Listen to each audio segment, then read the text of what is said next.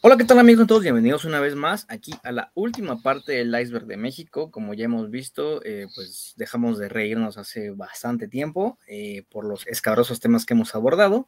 Y si nos reímos es por quizás la forma en la que contamos las cosas y no por las cosas en sí. Eh, el día de hoy pues vamos a abordar este, ya el último iceberg, como ya el último nivel del iceberg, donde los casos son lo más oscuro. Pueden haber casos más oscuros aún así pero no por ello menos importantes. Estamos planeando que a futuro abordemos más temas de desapariciones, eh, misterios, cosas aún más turbias, este, incluso podemos ignorar, pero por lo menos ya tenemos eh, hoy en día esto. Entonces, el día de hoy, como siempre, estamos con Juan Mejía y Mauricio Hernández. En esta ocasión, Mauricio Hernández va a tocar abrir el, el iceberg con una teoría bastante, bastante curiosa que no, que no, no, no, no hallé cómo yo abordarla, pero él, el, autor del iceberg la, la, va a exponer. Entonces, sin más este, por agregar, esto es el verso de Shadow y comenzamos. Hey, ¿Qué tal amigos? Así es, pues bienvenidos al último nivel, la última parte del iceberg que hemos elaborado pues con mucho gusto y también obviamente eh, con un buen nivel de investigación, porque hay que decirlo, hay muchos, muchos icebergs que, que, están elaborados, entonces eh, lo que yo hice fue agregar un poquito de las teorías que yo había, de las que yo he sabido en algún momento, y también eh, he juntado las algunas más relevantes o las que me parecen de alguna forma también como más llamativas de los otros materiales. Y bueno, vamos a comenzar con eh, el último nivel. Entonces, la primera teoría que tenemos aquí es eh, Televisa es dueña de SexMex. Eh, esta es una teoría bastante conocida y de hecho se ha manejado durante muchísimo tiempo. Yo recuerdo que en algún momento, en alguna conversación como muy de lado, que era, la escuché de hecho yo como por ahí de la prepa, o sea, estábamos justamente hablando del, tema del contenido para adultos y recuerdo que alguien algún, en algún momento lo mencionó así como un comentario X, obviamente al, al que pues nadie le prestó importancia porque no estábamos hablando precisamente de eso, pero conforme fue fueron pasando los años, recuerdo que era una teoría cada vez, cada vez más aceptada. Y bueno, esta consiste en básicamente decir que eh, como muchos de ustedes sabrán, especialmente el público masculino, SexMex es una de las productoras de contenido para adultos pues más importantes que hay. Eh, son, los videos de ellos son como muy famosos, especialmente porque se producen estrictamente en México, por eso el, nombre. Entonces, em, pues recuerdo que eh, ya después de escuchar esto me puse a investigar y conforme ha, pasado el tiempo han salido como más informaciones y decían que, bueno, como Televisa es un conglomerado de medios, o sea, Televisa, incluso recuerdo que, no sé si alguna vez supieron, eh, se decía que Televisa en realidad era también dueña de, eh, de Badabun, o sea, que era, que además, em, bueno, si recuerdan Badabun, pues era este pues era un canal de YouTube inicialmente que tenía también página de Facebook y demás, pero cuyo crecimiento fue tan rápido que decía, es que no, de crecimiento orgánico como que está muy sospechoso. Entonces, eh, es como una teoría hermana esta, porque la de Sexmex tiene más tiempo, porque también la compañía tiene mucho más tiempo. Entonces decían, decían que, bueno, por la calidad de la producción que estaba un poco más cuidada, como la, el volumen de producción que se mostraba como en las páginas para adultos era más alto, había que tener como un respaldo financiero y de estructura pues un poco más, más amplio. Entonces, eh, la teoría consiste en que básicamente Televisa, eh, como parte de una de sus muchas eh, fuentes de ingresos y de muchas propiedades intelectuales que tiene, pues sería la dueña de Sexmex, obviamente dueña de los videos, dueña de los derechos de reproducción, dueña de los derechos de producción, dueña en contratos de exclusividad, así como se hacía hace muchos años, de incluso de algunos actores, porque entonces, eh, pues es básicamente esa teoría.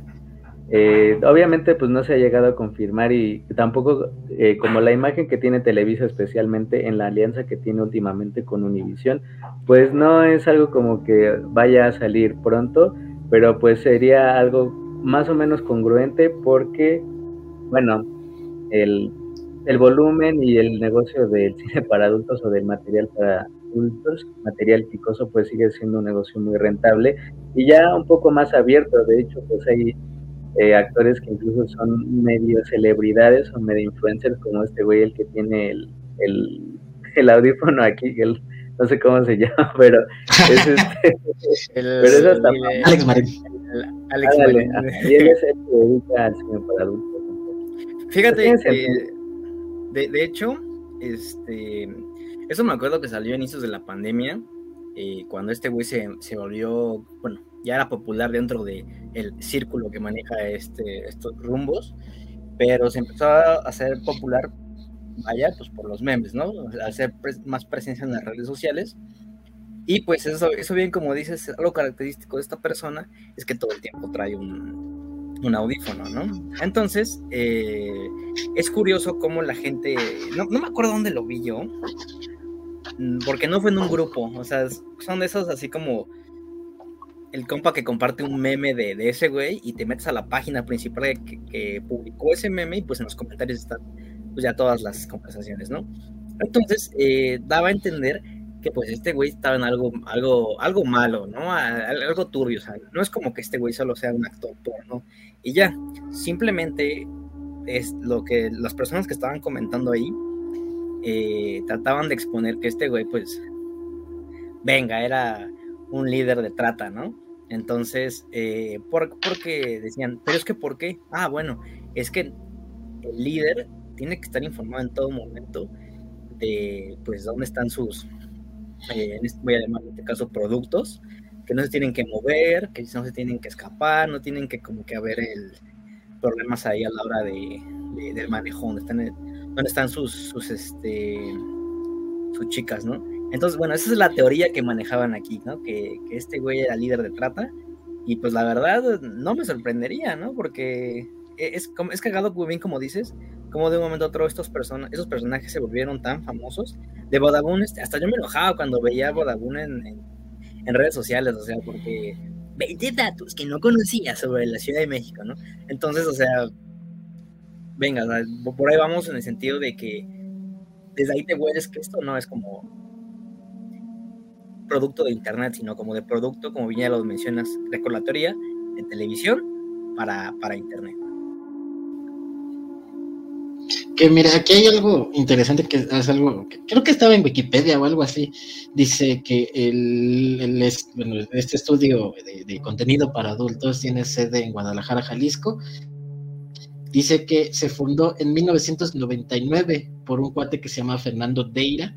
Según esto, dice, quien empleó 500 eh, dólares que ganó en un concurso fotográfico para iniciar México Lost. Hice un sitio por contenido para adultos que eventualmente se convertiría en Sexmex. Este, a mí tampoco me suena, tampoco me suena tan, tan, descabellada la, la, teoría. Más que otra cosa porque pues hay que este, hay que diversificar los, los, ingresos, ¿no? De alguna u otra manera y pues este tipo de contenido pues siempre ha sido como, como muy, muy rentable, ¿no? Y, digo, bien Televisa tiene sus, sus, este, sus teorías ahí dentro de la, como, Televisa, pues con respecto a trata, con respecto a, a de las actrices y cosas por el estilo, entonces no sorprendería que tengan algo que ver con este con esto, ¿no? Digo, a final de cuentas es algo que te queda en una, eh, en una teoría, pero pues tampoco está como que tan, este, tan descabellada. Entonces, pues sí, este, pues a lo mejor con este crecimiento que tuvo en los últimos años, pues algo de inversión eh, probablemente tuvo, a lo mejor no necesariamente fuera que la fundaran, pero pues en algún momento a lo mejor dijeron, ah, pues por aquí está lo, eh, aquí está lo, chido. Pues, ajá, sí. Entonces, pues dijeron, pues para acá, que venga, ¿no? Y pues de aquí para adelante, pues la realidad es que pues sí ha hecho como un, un, boom que yo no sé, bueno, con respecto, ya como saliendo un poco de, yo no sé si Alex Marines es ex Creo que ya es independiente, ¿no? Creo que el cuate ya es este. Ya hace sus cosas, es un. Ya tiene sus, sus shows. Ajá. Entonces, pero bueno, este, creo que, creo que pues, seguramente alguna, alguna relación tuvo ahí, pues no, no, no, pues, si existía Luis de Llano, pues quién, quién, quién quita que no, no tenga ahí cositas ahí medias turbias, este, Televisa, ¿no? Entonces, bueno, pasando a, otro punto, al siguiente punto del nivel, que es algo que también eh, el, el, episodio pasado hice referencia a una canción y aquí también tengo una canción que hace referencia al hecho, que es San Juanico del Tri, eh, que yo por esta, por esta, este, por esta canción yo me enteré de lo que había pasado en San Juanico, bueno, te dan una idea, este, la canción va de, pues, de, las explosiones, el punto son las explosiones de San Juanico, este, y pues yo me acuerdo que la, la, la canción era como muy pues dentro de cuando la escuché pues fue muy impactante porque habla de la explosión que gas que este que mató a niños familias este como que era muy temprano entonces pues como que, que, pasó y ya después como que quisieron arreglarlo eh, todo pues como que eh, pero que aún así pues fue una, una gran tragedia no entonces eh, según la, según la información que tengo, pasó un 19 de noviembre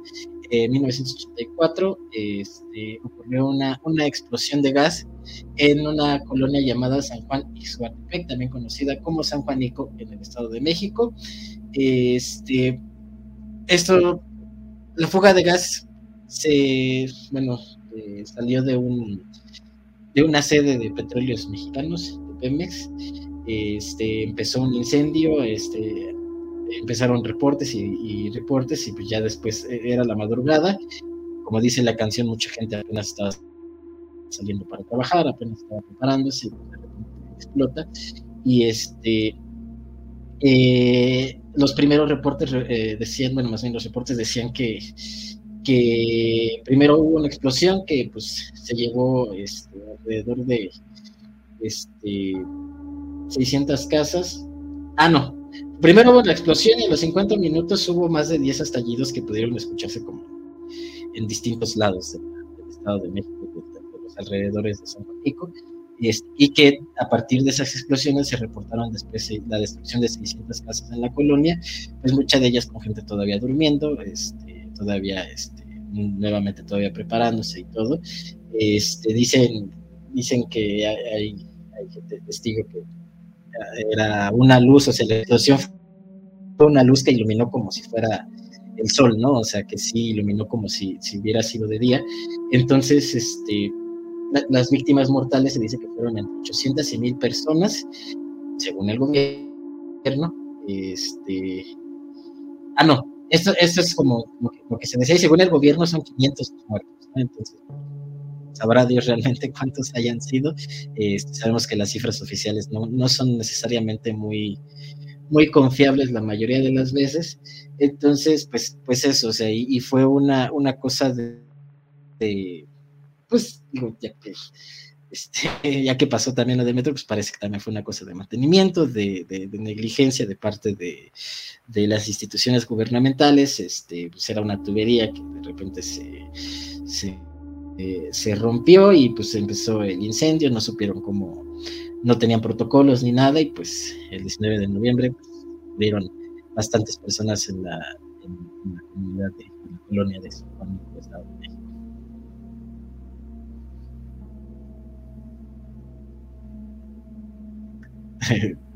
Ah, es que no había escuchado el ya era el último, como que iba con un poquito de delay.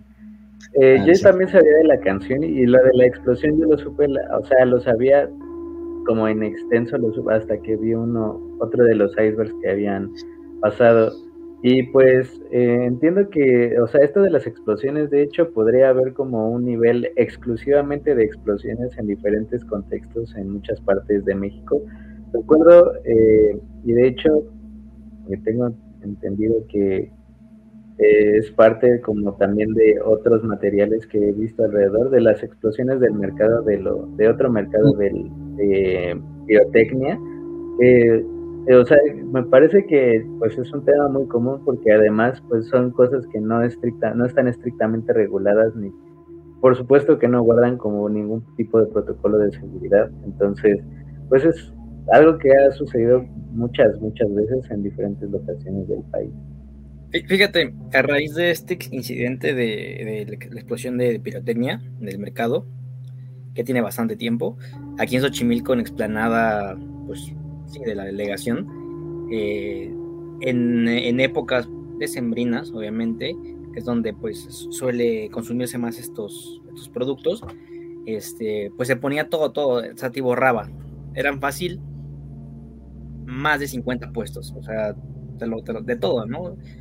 Y a raíz de esto, ya solo, eh, solo se ponen uno, bueno, en primera, eh, los lugares se los dicen que se los sortean, ¿no? Obviamente, pues hay gente que paga y siempre sale con el número sorteado. Pero bueno, a lo que voy es que a partir de esto ya solo se ponen los puestos alrededor de la explanada y no en medio. Eh, y es que dando, dándonos una cuenta de todo lo que pasó, pues sí, si un puesto explotaba, no quitaba que le cayera una chispa al otro, o al de enfrente, o al de atrás, y se armaba una quemazón horrible, ¿no? Entonces, eh, creo que de esta, de, esta, mm, de esta parte, pues sí entiendo aquí la, el cambio de, distribución de organización aquí para Xochimilco. Quizás en, en otras delegaciones, eh, perdón, alcaldías también aplique, eh, pero al menos yo sí lo puedo constatar. se, evitó una tragedia, pues que pudo llegar este, a mayores, ¿no? Vas tú. Travis, te toca. Ah, este, pero bueno, o sea, yo me acuerdo del incendio, incendio de la Ciniteca, que lo investigué porque, como ustedes saben, yo no soy muy adepto a este lugar, solo fui una vez, salí una vez. Pero eh, tengo entendido que tuvo un percance en el cual, si mal no me parece, pues se perdieron bastante, bastante material de, de todo tipo eh, y que obviamente ya no se puede recuperar. Eh, mm, les, les, les, fallo aquí con el dato de si se encontró o no. Ah, creo que sí, no, sí se encontró, que fue un generador, o sea, fue en el metro, no recuerdo, pero que fue un... No, entonces acábalo, por favor. No, ah, ahí voy. es que, este, de hecho, hay un documental que, que explica esto como eh, más inextenso, o sea, la causa oficial, eh, además de que pues hay muchas teorías que dicen y desmienten y vuelven a decir sobre lo mismo, es que eh, fue parte del material inflamable de la cineteca que ya estaba muy alterado y comenzó pues un incendio ahí en, la parte inferior de una de las de la sala de exhibición porque o sea ese lugar estaba muy mal planeado o sea ya que ponen como en contexto cómo es que estaba articulado todo eh, pues estaba muy mal planeado las salas de exhibición tenían eh, como unas bodegas trasfondo que donde almacenaban todo el material fílmico. Entonces comienza el incendio en una de las eh, como repisas, como de los almacenes que tenían ahí, eh, detrás de las salas.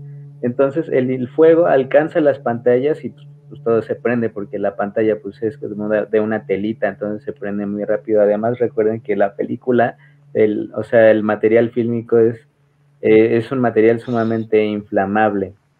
Yo creo que, eh, para tener una representación gráfica de este hecho, creo que todos hemos visto aquí Bastardo sin Gloria, y aquí explica muy bien este, este hecho, ¿no? Que el, todos los rollos aquí son, hacen la comparación, ¿no? Cuánto tarda en quemarse, creo que un papel, y varias ahí, este, eh, bueno, la cinta, entonces esto se prende así de, de, putiza, ¿no? Entonces, dato ahí por si quieren verlo gráficamente. Y, también pasa con la pantalla. Sí, exactamente. Eh, entonces, eh, de hecho, el, año pasado el incendio cumplió 40 años. 40 años de que había sucedido, se está ubicado en lo que, pues ahí cerca de las inmediaciones de los estudios Churubusco. Supuestamente, o sea, la causa oficial fue un cortocircuito en los laboratorios del revelado, que es ahí donde les menciono que estaban todos los químicos, entre ellos el nitrato de plata, y junto a las películas, o sea, e-, ese lugar estaba hecho como una bomba, porque al estar todo junto, si algo pasaba, pues se iba a prender todo de inmediato, y pues se perdió una cantidad de material, pues muy considerable, o sea, eh, de hecho hasta hubo muertos, hubo cinco muertos, tres desaparecidos, o sea, porque hay desaparecidos en el incendio, son cosas que pasan, y al menos 50 lesionados. Eh, se dice que lo que se perdió, lo que se estima, son más de 6.506 películas, 2.300 guiones y 9.000 libros, eh, así como algunos dibujos originales de Diego Rivera. o sea, mal ahí porque, todo, todo, todo el material estaba centralizado, o sea, todo, todo, todo el material está ubicado en un mismo lugar. De hecho, por eso es que ya no se hace de esa manera, a pesar de que la nueva cineteca que está donde conocemos todos ahí en Coyoacán, es cerca de lo que era el pueblo de, de Choco, ya no almacenan absolutamente todo ahí, por eso es que se ha pedido apoyo de otras dependencias de la Cineteca de la UNAM, del Centro Nacional de las Artes, de la Cineteca Mexiquense, de las cinetecas en otros estados, para que ya no se conjunte todo el material ahí en la cineteca, eh, con temor de que algo así pudiera pasar otra vez, aunque ahora ya está mejor distribuido el espacio. Ahora, eh, la teoría o la conspiración cae aquí porque eh, en, hay un, hay un, este, un documental en YouTube, un terrible documental, la verdad, pero que en la parte del incendio, la única parte del incendio está bien explicada porque la explica mucha gente que, una que sobrevivió al incendio, que trabajaba entonces en la cineteca y que más o menos sabía de la movida cultural en ese momento o de por qué alguien quisiera o provocó por accidente un incendio, porque esas son las dos teorías. La primera es que fue provocada deliberadamente eh, para deshacerse del material de 1968 de la, la masacre de Tlatelolco, porque si alguien no lo sabía, y de hecho eso, eso hubiera estado bien mencionarlo en el, en el primer nivel, que era de las cosas más conocidas, toda la masacre, todo el operativo, toda, o sea, el discurso de los estudiantes, todo eso efectivamente está grabado.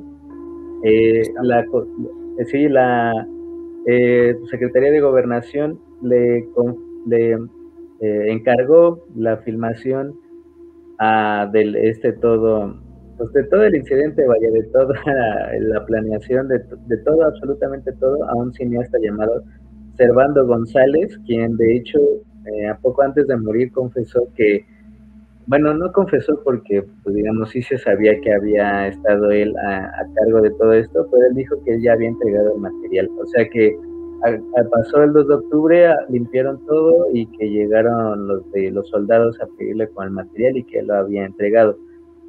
Es lo que se dice y es lo que dijo él hasta su muerte, pero pues dicen que parte de otras operaciones que el ejército había grabado como para tener un documento sobre la planeación de cómo iba a ser el operativo con el batallón Olimpia y demás, estaba grabado y estaba resguardado en la biblioteca. Entonces, eh, no solo eso, sino otro tipo de materiales, incluso materiales de la revolución que buscaban desaparecer y buscaban como alguna manera de que no se bueno, de no se encontraran de ninguna manera, pues eh, se provocó el incendio para que todo desapareciera, además de que algunas otras películas contra el régimen que estaban enlatadas, pues estaba mejor si, si ya no hubiera forma de recuperarlas. Ahora, la otra teoría, la otra parte de la teoría es que había sido un accidente, que de hecho es la más aceptada entre como la comunidad eh, cultural, por así decirlo. Si ustedes eh, conocen el nombre de Jorge Ayala Blanco, que es un crítico de cine muy, muy reconocido, bueno, muy reconocido en México y tiene una trayectoria muy, muy amplia. Él empezó a escribir justamente en el año 68. Eh, la movida cultural, lo digo así porque, bueno, él como que está, lleva toda su vida metido en eso, dice que el director entonces de la cineteca resguardaba los materiales que él quería ver como primero que otras personas que llegaban de otros países y los guardaba en una como una repisa especial, o sea, que estaba escondida detrás de la sala principal, que fue la primera que comenzó a quemarse. Entonces decía que al agitarse todo, eh, todo el material tanto tiempo, tantas maneras, porque como venía del extranjero, o sea, lo primero que te guardas es lo que viene de otros países, como venía del extranjero y pues había que manipularlo de una manera especial que no se hacía y estaba guardado y además la temperatura no era la idónea para mantener esos materiales, eh, hizo reacción y fue de ahí que vino todo el incendio. Entonces, eh, de hecho, eh, dicen que como parte de un problema de, protección, por así decirlo, para esta persona. Y como el gremio cultural estaba muy en descontento con la que entonces era la directora de radio, televisión y cinematografía, que es la hermana de este güey de López Portillo, Margarita López Portillo, ella pues le echaron la culpa, o sea, fue como un chivo expiatorio porque de hecho ella a partir de eso fue que pone su renuncia, bueno, la renunciaron, por así decirlo, como una forma de pues de obtener un culpable, porque siendo honestos, ella no tenía ninguna responsabilidad en lo del incendio, o sea, vaya, había sido algo que había pasado y hasta la información que se tenía, pues había sido un accidente. Entonces, eh, pues hay como un pájaro de, un, perdón, un, matar dos pájaros de un tiro. O sea, te deshaces de esta figura que pues hizo bastante daño a la estructura del cine nacional y además pues te deshaces como del material. Entonces, pues hay quien lo cree más, quien lo cree menos, La teoría más aceptada de la gente que sigue desde entonces es que fue un accidente, pero la teoría de conspiración que todo el mundo cree es que pues fue provocado para deshacerse principalmente del 68. Que eso sí está confirmadísimo, o sea, si alguien quiere llevarse de algo aquí, la primera cosa real es que ese, el, atentado, pues prácticamente fue atentado, la masacre está efectivamente grabada, el material yo creo que todavía debe existir, o sea que debe estar en alguna parte, en alguna bodega, en algún sótano de algún lado, pero ese material existe todo así por completo hasta que terminaron de huir y terminaron de encarcelar a la gente y todo. Eh, todo está completamente grabado. O sea, eso es un hecho confirmado y que no se sabe, de hecho, o sea, no se sabe in extenso, pues, pero sí, efectivamente, todo eso está grabado.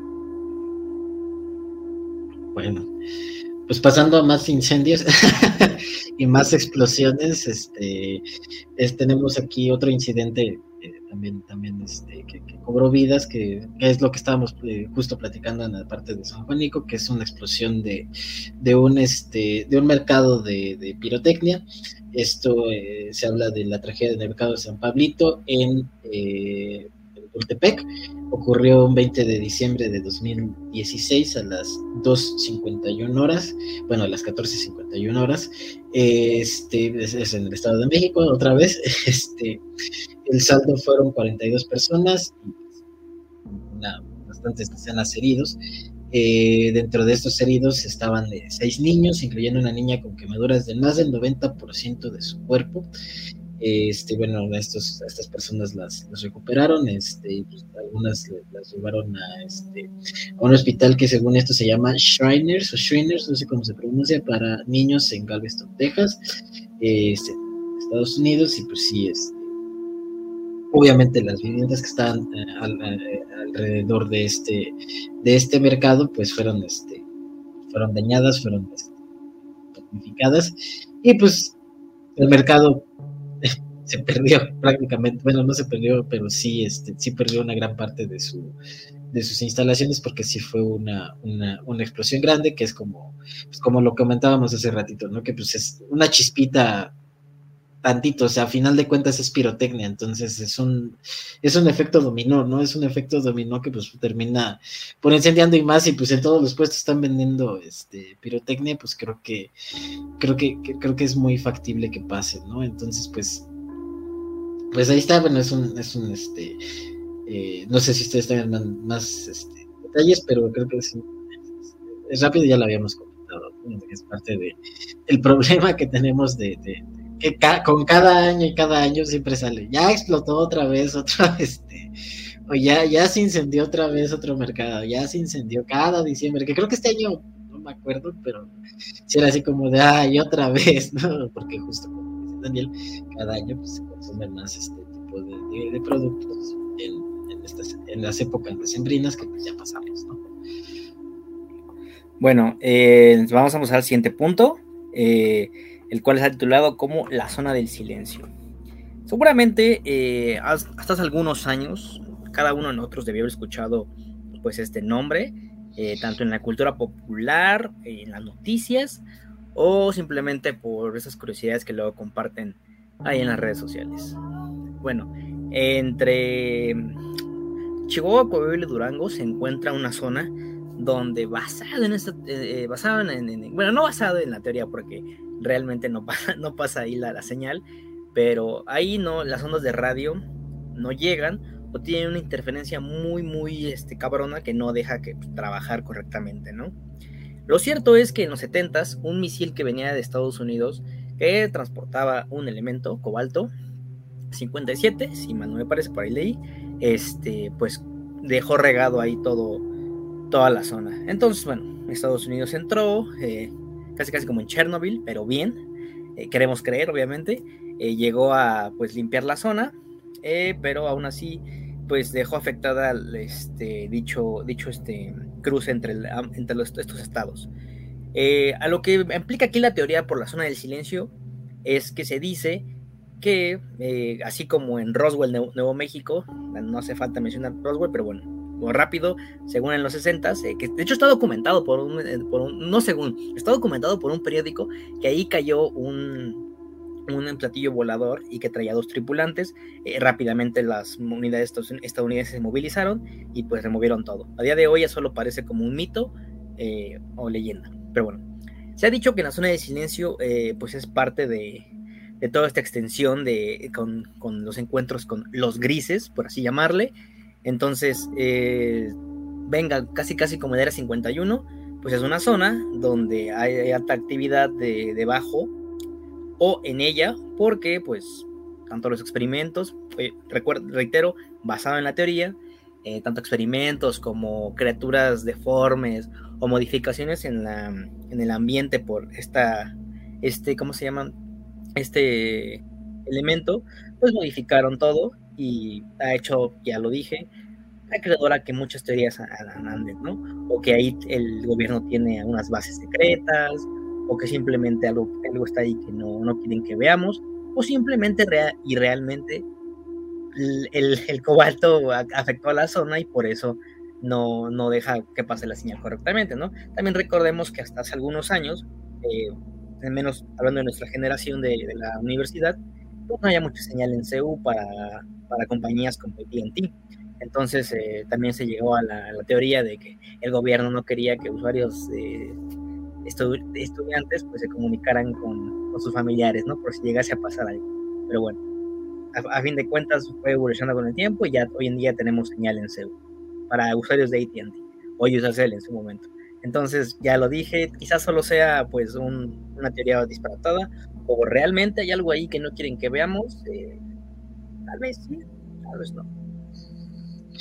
Yo no había escuchado, o sea, lo del cobalto, este, 60, 50, este, sí lo había escuchado, este, eh, y a mí, a mí francamente se me hace como más, este, bueno, ahorita retomando la, la el, punto, pues sí, se me hace como mucho más creíble la onda de que sea una incompetencia de, de, de, protocolos que realmente un, este, una, este, ¿cómo se llama? Algo que nos quieren esconder, que digo, tampoco es, no, estoy diciendo que no pase, pero creo que a veces ya en el punto en el que estamos, una, una incompetencia es mucho más creíble que, que, otra cosa, ¿no? O sea, el hecho de que pues no sabían cómo manejar este material radiactivo y pues, ¿qué, qué, qué, qué tan mexicano algo que se les va regando el material radiactivo por todo el país, ¿no? Que dices, eh, sí, sí, suena algo que algo muy surrealista que pasaría en estos. sí. yo también creo que, que va por ahí. o sea, es lo que yo creería. De hecho, yo sí sabía eso de, del material y la zona del silencio, eso está un punto turístico. O sea, ya como que es conocido. De hecho, se ha hecho más famoso con, con el paso de los años, al menos en, desde la pandemia, desde que empezó lo de los icebergs, o sea, se ha como que extendido la onda de la zona del silencio, así de como que se ha hecho conocido el caso, pues, en, incluso en otros idiomas, en materiales de otros países, como que se ha hecho conocido que, existe esta anomalía aquí en, México. Y pues, o sea, sí he sabido incluso de gente que hay videos de visitando la zona del silencio, pero en, inglés y así. Y aparece como que la miniatura, ¿no? Aquí abduciéndolos. Adelante. Las pues va, sigo eh, yo. Eh, pues creo que ya eh, lo, de la, lo del túnel de la América ya lo habíamos dicho. Sí. No, sigue lo de este, ya con el, con el último, con lo último de lo último, ahora sí. Ajá. 100% real. El gobierno mezcló. Pues sí, el siguiente punto es, eh, el gobierno mezcló víctimas de desaparición y tortura entre los muertos del terremoto del 85. Este, eh, de hecho, es uno de los más aceptados ya del último nivel porque las muertes, el número de muertes y de de muertes por el terremoto, pues bien a bien como sucedieron las cosas y por el año y por la manera en la que el propio gobierno mexicano entorpeció muchas de las acciones de rescate, de ayuda, si de hecho recuerdan, hay un, eh, pues no sé si con tomarlo como anécdota, pero es un punto muy conocido de las eh, vivencias que hubo en el temblor, fue que un, un avión había venido de Francia y fue regresado, lo regresaron con el avión lleno de ayuda y de víveres y demás. El gobierno mexicano lo regresó porque decían que en realidad pues todo estaba bajo control. O sea, es algo que se sabe extensamente y pues una de las pues además deja tú como de mal manejo de una crisis humanitaria verdaderamente, sino como una grosería en general, o sea, porque ya deja tú que lo haya regresado pensando que todo estaba bajo control, pues te está mandando un avión y tú lo regresas, pero bueno, y aparte no eh, es cualquier país, ¿no? O sea... No, no era de cualquier lado, o sea, sí era, además era un avión completo cargado de víveres y recursos, o sea, algo que hubiera servido y pues una grosería en general, pero bueno. Eh, así como hubo un caso de Frida Sofía, ¿no? O sea, una Frida Sofía donde supuestamente existía esta niña que estaba en los escombros debajo de, el colegio Repsamen, ¿no? De lo que quedó del colegio Repsamen, autorizado por Claudia Sheinbaum, que no se nos olvide, que ella era la alcaldesa o en ese momento delegada de Tlalpan, quien ella autorizó que se construyera una casa con materiales de plomo encima de una escuela, pero bueno, eso ya es como para punto extra de, este gobierno. para otro nivel. No, para otro, sí, para, para otra ocasión. Eh, Además, así como un monchito, ¿no? Un niño supuestamente atrapado casi dos meses debajo de los escombros con quien supuestamente tenían contacto este, que por mangueras y cosas y demás. Eh, el terremoto del 85 también tiene este, pues punto negro en sus cifras de que, bueno, realmente, además de que no se conoce cuánta gente realmente murió en, el, ese, en ese terremoto, pues resulta que muchas veces eh, a los familiares de las personas que se habían reportado como desaparecidas mucho tiempo antes, o sea, me refiero a la época de los 70s o de los 60s, incluidos los movimientos estudiantiles, les contactaban diciéndoles que pues su familiar había aparecido en algún edificio caído de la Ciudad de México y que había muerto desafortunadamente en el temblor entonces, pues la duda obviamente surgía de si mi familiar lleva desaparecido años, ¿cómo es que de repente lo encontraron y lo encontraron muerto en el temblor? O sea, no, como que no es una historia que tenga sentido porque además, ¿cómo es que nunca intentó contactarme? ¿Cómo es que nunca intentó contactar a alguna persona? Estaba reportado como desaparecido y eh, casualmente aparece dentro de las víctimas fatales del terremoto del 85 pues es una teoría de conspiración con bastante amplia, o sea, hay varias historias, eh, relatos de personas que dicen haber encontrado a su familiar dentro de los de las personas fallecidas y que obviamente es una versión que no convence porque pues vaya, o sea, no es como una historia de la que puedas creer tan fácilmente, especialmente cuando se trata de una persona que quieres y que llevaba tiempo sin saber de ti o sin tú saber de esa persona. Eh, pues como no había información, la información la estaba controlada plenamente por los periódicos, el radio y la televisión, pues tampoco había mucha forma de cotejar qué es lo que sucedía o, de dar informes en tiempo real, obviamente. Entonces es eh, una de las cosas, como esto sería como parte del iceberg también del terremoto del 85, de los terremotos en México, porque eh, pues es algo, es una historia bastante aceptada también. Si lo quieren tomar como una de las reales, pues esta también podría ser una de las buenas. Mira, si aquí podemos eh, de cierta forma entrelazar un punto de que dejé fuera, y ya no lo quise tomar porque para futuro, para, para, una para no quemar todos los puntos gordos en un solo episodio, y dos para darle continuidad a todo esto. Pero bueno, como bien mencionas, que gente que llevaba años desaparecido, eh, cabe mencionar que pues bajo el, liderazgo de Arturo Durazo, el negro Durazo, para quien no sepa, este, quien ejerció violencia durante mucho tiempo. Entonces, pone tú que hay un uno de esos desaparecidos y, torturados, pues pudo estar ahí entre, oye, ¿qué crees? Que ya apareció tu familiar, ¿no? El cuerpo, así que totalmente desmadrado, pero apareció, ¿no? Entonces, bien, ahí podremos hilar algunos cabos, este, puede que sí, puede que no, pero ahí está, ¿no? Por ahí yo encontré que no sé realmente, no me acuerdo de la fuente, pero la información que aquí tengo eh, dice que hay un, hay un este un reporte de un periodista que se llama Miguel Cabildo de Proceso que decían que en el, después de, antes del, siglo de 1985 había un edificio de la PGJ, de la Procuraduría General de Justicia, Procuraduría General de Justicia, eh, que dice esto que estaba entre en el cruce entre las calles de Niños Héroes y Doctor Liceaga, actual a unos metros de donde actualmente se encuentra el Tribunal Superior de Justicia. Este, se dice que, bueno, este reporte, según lo que, alguna información que encontré, decía que, bueno, colapsó y pues, este, pues ya cuando entraron a rescatar y todo, este, de repente entre los muertitos, pues encontraron a gente que tenía marcas de tortura y tenía, este, marcas en las muñecas de, pues, que estaban amarrados. amarrados. Entonces, este, pues dentro de, dentro de las víctimas, pues, eh, pues, ahí se encontraron a lo mejor no necesariamente plantados, pero parte del, reporte de las este, de lo que se dice es que pues, el, edificio tenía un gimnasio y este y que realmente no era un gimnasio, que era un este, o sea que se reportaba como gimnasio, pero que era un lugar en donde llevaban a las personas secuestradas este, o desaparecidas a este a, pues a torturar y cosas por el estilo. Entonces probablemente por ahí también va un poco de la de la teoría que pues si, te pones a pensarlo y si esto es real, pues creo que es un poquito todavía más turbio, bueno, dentro de todo, pues es como de, pues ya se les cayó y pues ya no los tuvieron que matar, ya se murieron solitos, ¿no?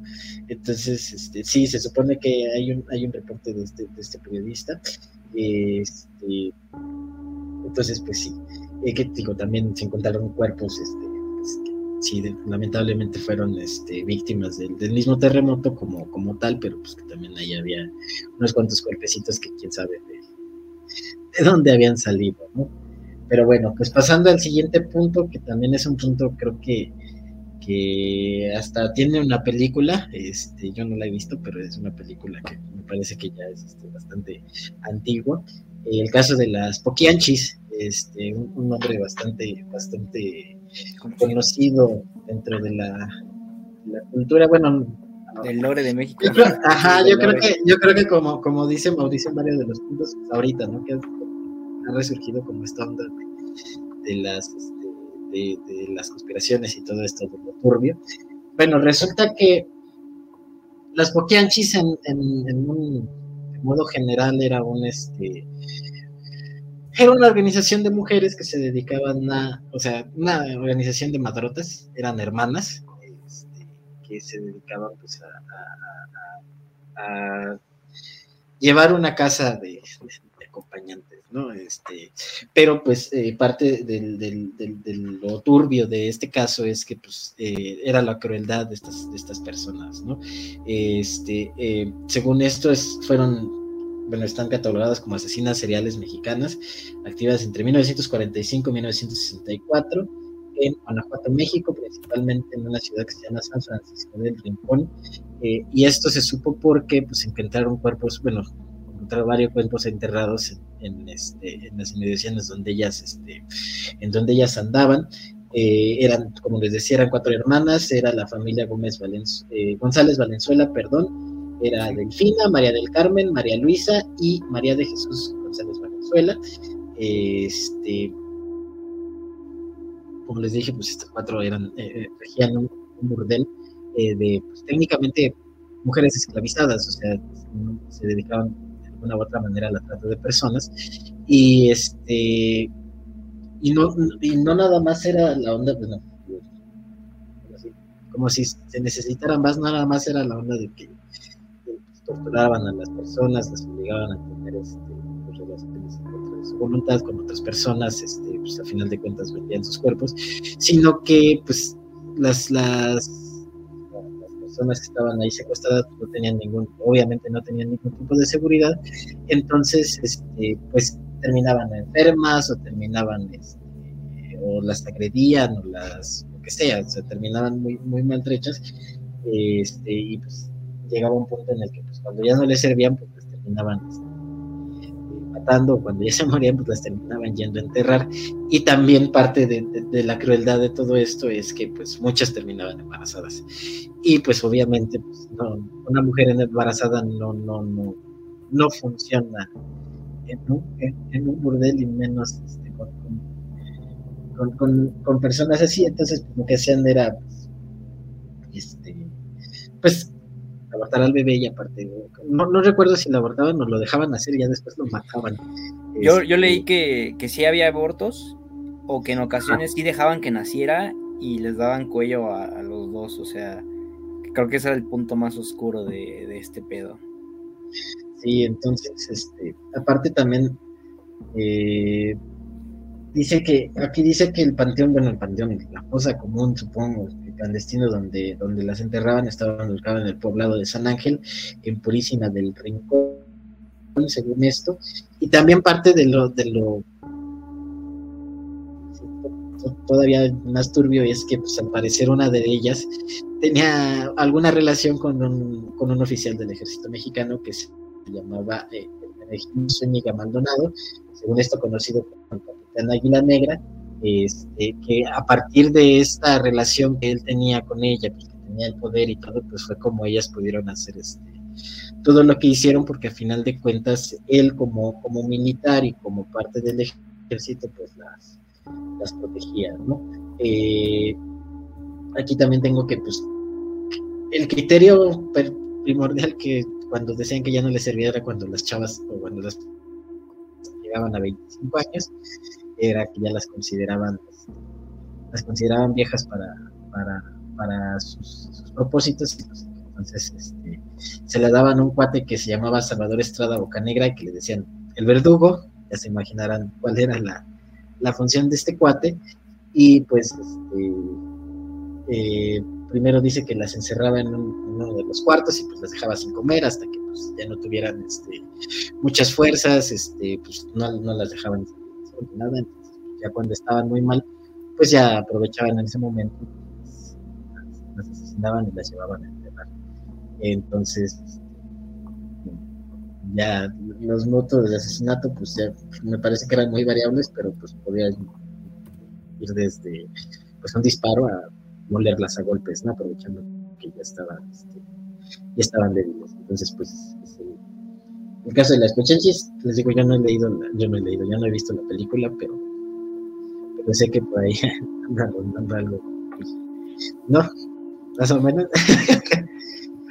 Pues sí, yo digo que más o menos, o sea, la verdad es que la, el caso es más escabroso de lo que pone la película. Eh, la película, si alguien la quiere, es del maestro Felipe Casals. O sea, de hecho es una, es una película aún muy conocida. O sea, pero el caso de las poquianches efectivamente es del lore mexicano, o sea, hay, o sea, es una palabra que, que se utiliza en contextos como muy varios, pero obviamente siempre remite al caso original, que es de asesinas seriales mexicanas, o sea, así se les catalogó y así es como, eh, pues como se tiene que recordar, es un caso como extrañamente olvidado, o sea, sí creo que no es como muy conocido, eh, al menos en esta generación, a lo mejor en la de nuestros papás y eso sí es como más sabido.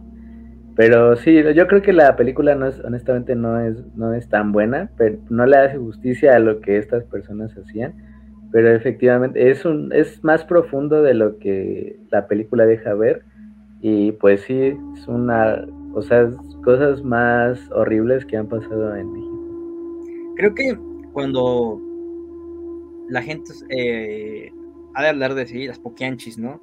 Mujeres asesinas. O sea, creo que se han de quedar como que ahora sí con el, iceberg nada más de arriba y no han de analizar lo que hay debajo, ¿no? Porque justamente ahorita lo que Juan anduvo exponiendo del verdugo, lo de los abortos, lo de que dejaban nacer al bebé y luego mataban al bebé ya nacido, pues realmente, si de por sí el punto ya es de lo más escabroso, lo pone todavía incluso más este horrible, ¿no? Hasta cierta manera, no sé, como de odio, o sí, porque realmente cuando tú vas leyendo todo esto, lo bueno, en el caso de que no supieras este qué, qué es lo, o qué habían hecho las Poquianchis, este, era como de, ah, no mames, no mames, no mames, o sea, simplemente con cada punto que se iba abordando de esta, toda esta investigación que se hizo, este, pues le pone muy, muy, muchos puntos, como dijo bien dijo Mauricio, puntos negros, ¿no? O sea, no, es como que solo,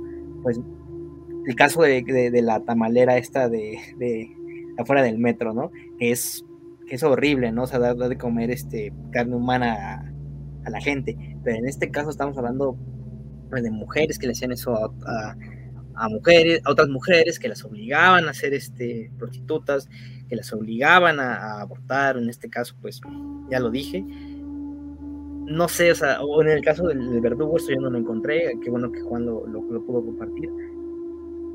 No sé, o sea, muy, muy, muy, de lo, más feo, y bien como dice Mauricio, este, pues creo que se ha ido perdiendo con el tiempo, ¿no?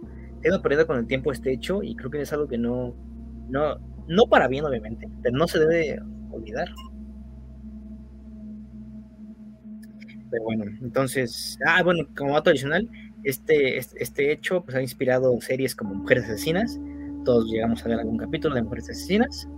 Este, entonces, qué feo, qué feo. ¿Algo más que comentar?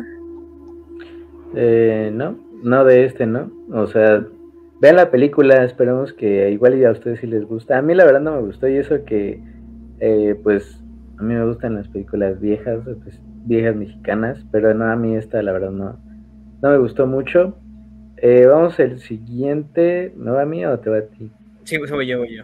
Bueno, el punto dice, eh, así como me tocó en el anterior, este, en la anterior parte de que tal vez los vikingos tuvieron influencia en México, en los Méxicos, bueno, hay otro punto bastante similar, no tan interesante como me hubiera gustado o como nos hubiera puesto a teorizar, pero también tiene lo suyo. Entonces, el punto dice, eh, influencia posible de los chinos en la cultura olmeca.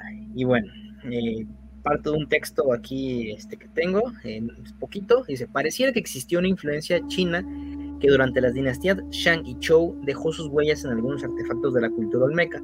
Estos discos de jade se empleaban en China desde la legendaria dinastía Hasia hacia 1776 a.C.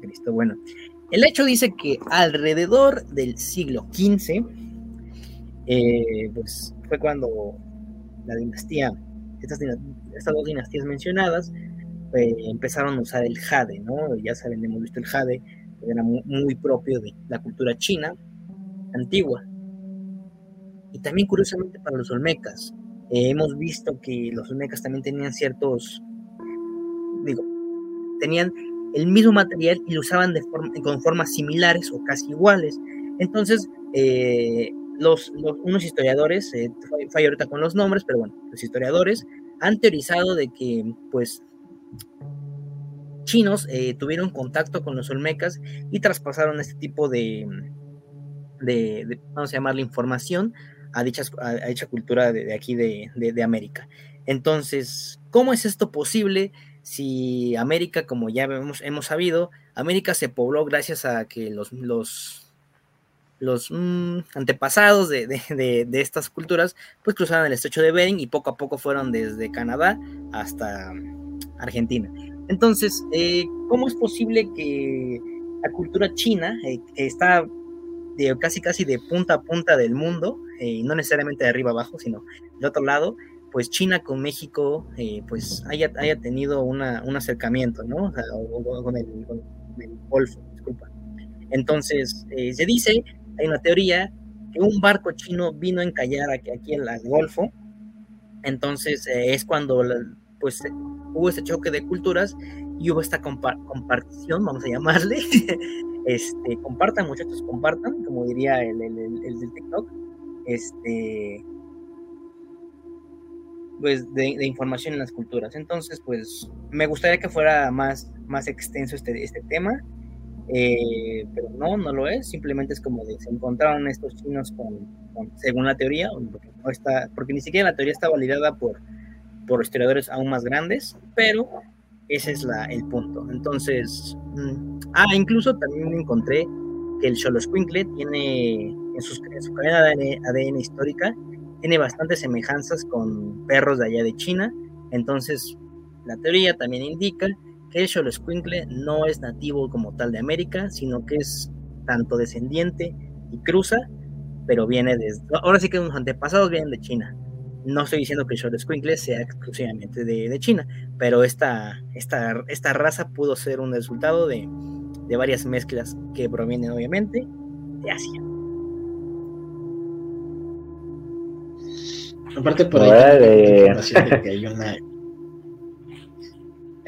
que hay algunos eh, caracteres este olmecas que se parecían mucho, que se parecen mucho a, caracteres de la dinastía Shang, eh, justamente, que por ejemplo sol, montaña, artesano, agua, lluvia, sacrificio, salud, planta, riqueza y tierra, como que son caracteres que si tú ves son, son, son bastante similares. Digo, no metí a la tarea de investigar este si esto es necesariamente real, pero sí, sí se, se, dice que hay un, que en, en, estos años como que los chinos ya empezaban a, a, explorar un poco más del mundo y pues sí mandaban este, expediciones. Eh, ¿Cómo se llama? Expediciones justo al, mar, este, al océano oriental, y pues que por ahí algo, algo tuvieron que ver con el, nacimiento de, de los olmecas y que aparte dice, aquí también dice que pues, hay una chayada en el sitio de ofrendas de, de la venta que pues tiene algunos grabados justo que, no, sé si es de Jade, pero que tiene grabados, o sea,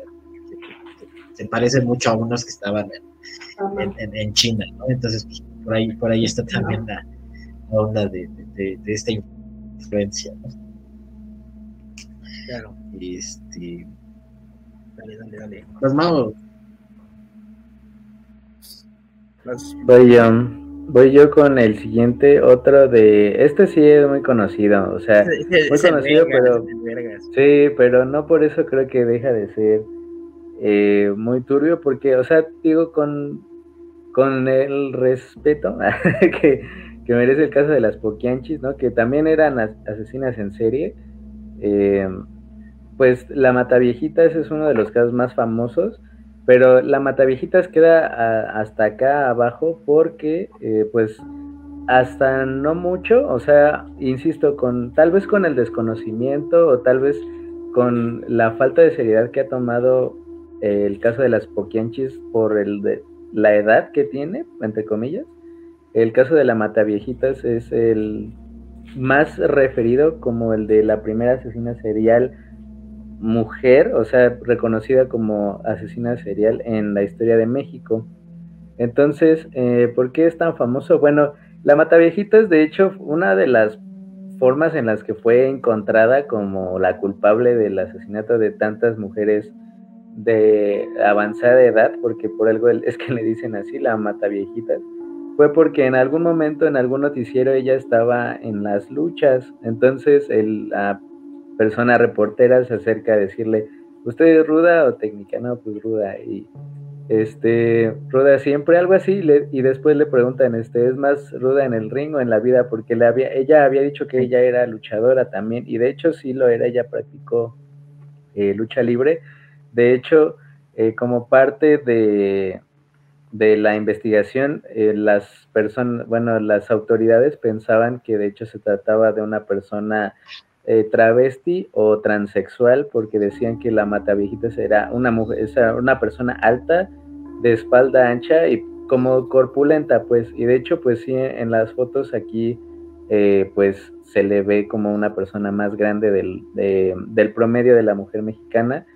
Eh, en general, no se sabe como cuántas personas o cuántas mujeres asesinó la Mataviejitas, pero alrededor del proceso judicial, porque depende de muchas cosas como factores psicológicos, sociales y demás. eh, pues eh, la señora iba admitiendo como poco a poco, al principio solamente admitió uno y después eh, negó todo, pero la fiscalía la había acusado en total de 48 asesinatos de mujeres mayores, bueno, de la tercera edad. En total, en la primavera del 2008 se le imputaron 17 homicidios, robo agravado, y sentenciada a 759 años de prisión. Es la condena más grande en la historia de México, en la historia del sistema penal mexicano. Digo, antes de la, ya pasada la pena de muerte, o sea, ya cuando ya todo el mundo ya, cuando ya la habían quitado. Eh, supuestamente eh, la Mataviejitas eh, pues lo hacía porque ella le tenía un rencor muy grande a las mujeres grandes eh, porque su mamá era muy abusiva con ella y de hecho a la edad de 13 años ella cuenta que su mamá la entregó a un señor a cambio de alcohol y pues ella resultó embarazada a partir de eso. Entonces, eh, estos últimos reportajes, esta es la última información que le estoy diciendo, fue matizada con el paso del tiempo porque eh, incluso por el manejo periodístico de las palabras, ¿no? O sea, la matevillitas, como ponerle un apodo, así como que suene medio atrapante, como para que la historia tenga un poco más de picante, pues habla de que al menos la historia, y como bien les dije, la condena fue en 2008, entonces cuando la agarraron, pues tenía unos años antes, eh, porque obviamente los procesos en, México eh, tardan mucho. Entonces, eh, han ido tratando de como de matizar, al menos para que se identificara un poco más claramente su móvil el, motivo por el que asesinaba a las señoras pues era principales, principalmente ese, porque tenía un rencor muy grande contra las mujeres mayores, por traumas que nunca superó. Eh, supuestamente ella alcanzará a la edad de 100 años, o sea, pasado los 50 años, por si alguien no lo sabe, si te dan una condena así eh, ridícula, pasado los 50 años en la cárcel, te dan una oportunidad como de libertad condicional. Es que ella llega, tendría 100 años para obtenerla. Eh, pues imagínate 48 asesinatos de mujeres mayores en, México. Además, tomen en cuenta que pues si ella practicaba lucha, pues también le sabía la movida, eh, sabía pues, eh, ahorcar y demás. Entonces, pues digamos, es una eh, a mí no me gusta utilizar la palabra prolífica en, este, en estas cosas, porque de hecho es algo como muy utilizado. Eh, ya lo veremos con uno de los casos siguientes, pero pues sí, ella hasta el momento, y a falta de confirmar la información del siguiente caso de asesino serial, hasta, ella es hasta ahorita la asesino serial más prolífica en la historia de México, o sea, de hombres, mujeres y, todo. ella es la que más sospechas tiene de, cuerpos detrás de ella. Cabe mencionar que, por si no se entendió, sigue viva, sigue cumpliendo ahí su condena y eh, pues, nada más ahí. Yo digo que acercado a la fecha ahí con ese dato que mencionaste, se ha logrado suscitar todo esto, todo eso así como de quién fue y qué hizo, dónde vivía y el video este que es famosísimo, creo que todos hemos visto tanto en redes sociales o en YouTube, donde pues, se le acercan a, a preguntarle esto de TV Azteca y, ella, ¿no? O sea, la ves una persona normal, alguien que puede ser tu tía, tu abuelita en todo caso, y, te hace cuestionarte muchas cosas, ¿no? Eh, más con el punto que, sigue ahí, que, Juan se va a echar. Sí, nada más eh, algo que tú eh, decías que la, sentenciaron en 2008 y según esto la, atraparon en, en, enero de 2006, o sea, el 25 de enero de 2006 la atraparon saliendo de, pues, de, la última de sus víctimas, una señora Ana María de los Reyes Alfaro de 89 años de edad, que según lo que yo me acuerdo, lo, que yo me acuerdo es que esta, o sea, fue muy sonado este caso del asesinato de la señora porque la señora era una señora rica, o sea, era una señora este, adinerada que pues saltó porque que fue la única que saltó en su momento o en ese momento porque pues, las otras señoras pues eran, eran, eran gente sin, muchos recursos, ¿no? Entonces pues sí, la atraparon en 2006 y según esto pues ella tenía, tenía este, actuando desde finales de los 90, entonces pues sí, como dice Mauricio, pues ya llevaba un buen rato este, un buen rato y pues todavía en lo que la procesaron, que fueron como dos años seguramente o un poquito, menos, pero pues sí, hay, aquí hay algo como muy muy interesante que encontré una, una cita que, dice, con respecto a por qué mataba a las viejitas, que dice, odiaba a las señoras porque mi mamá me maltrató, me pegaba y siempre me maldecía. Ella me regaló con un señor grande y yo fui avisada, abusada, por eso odiaba a las señoras.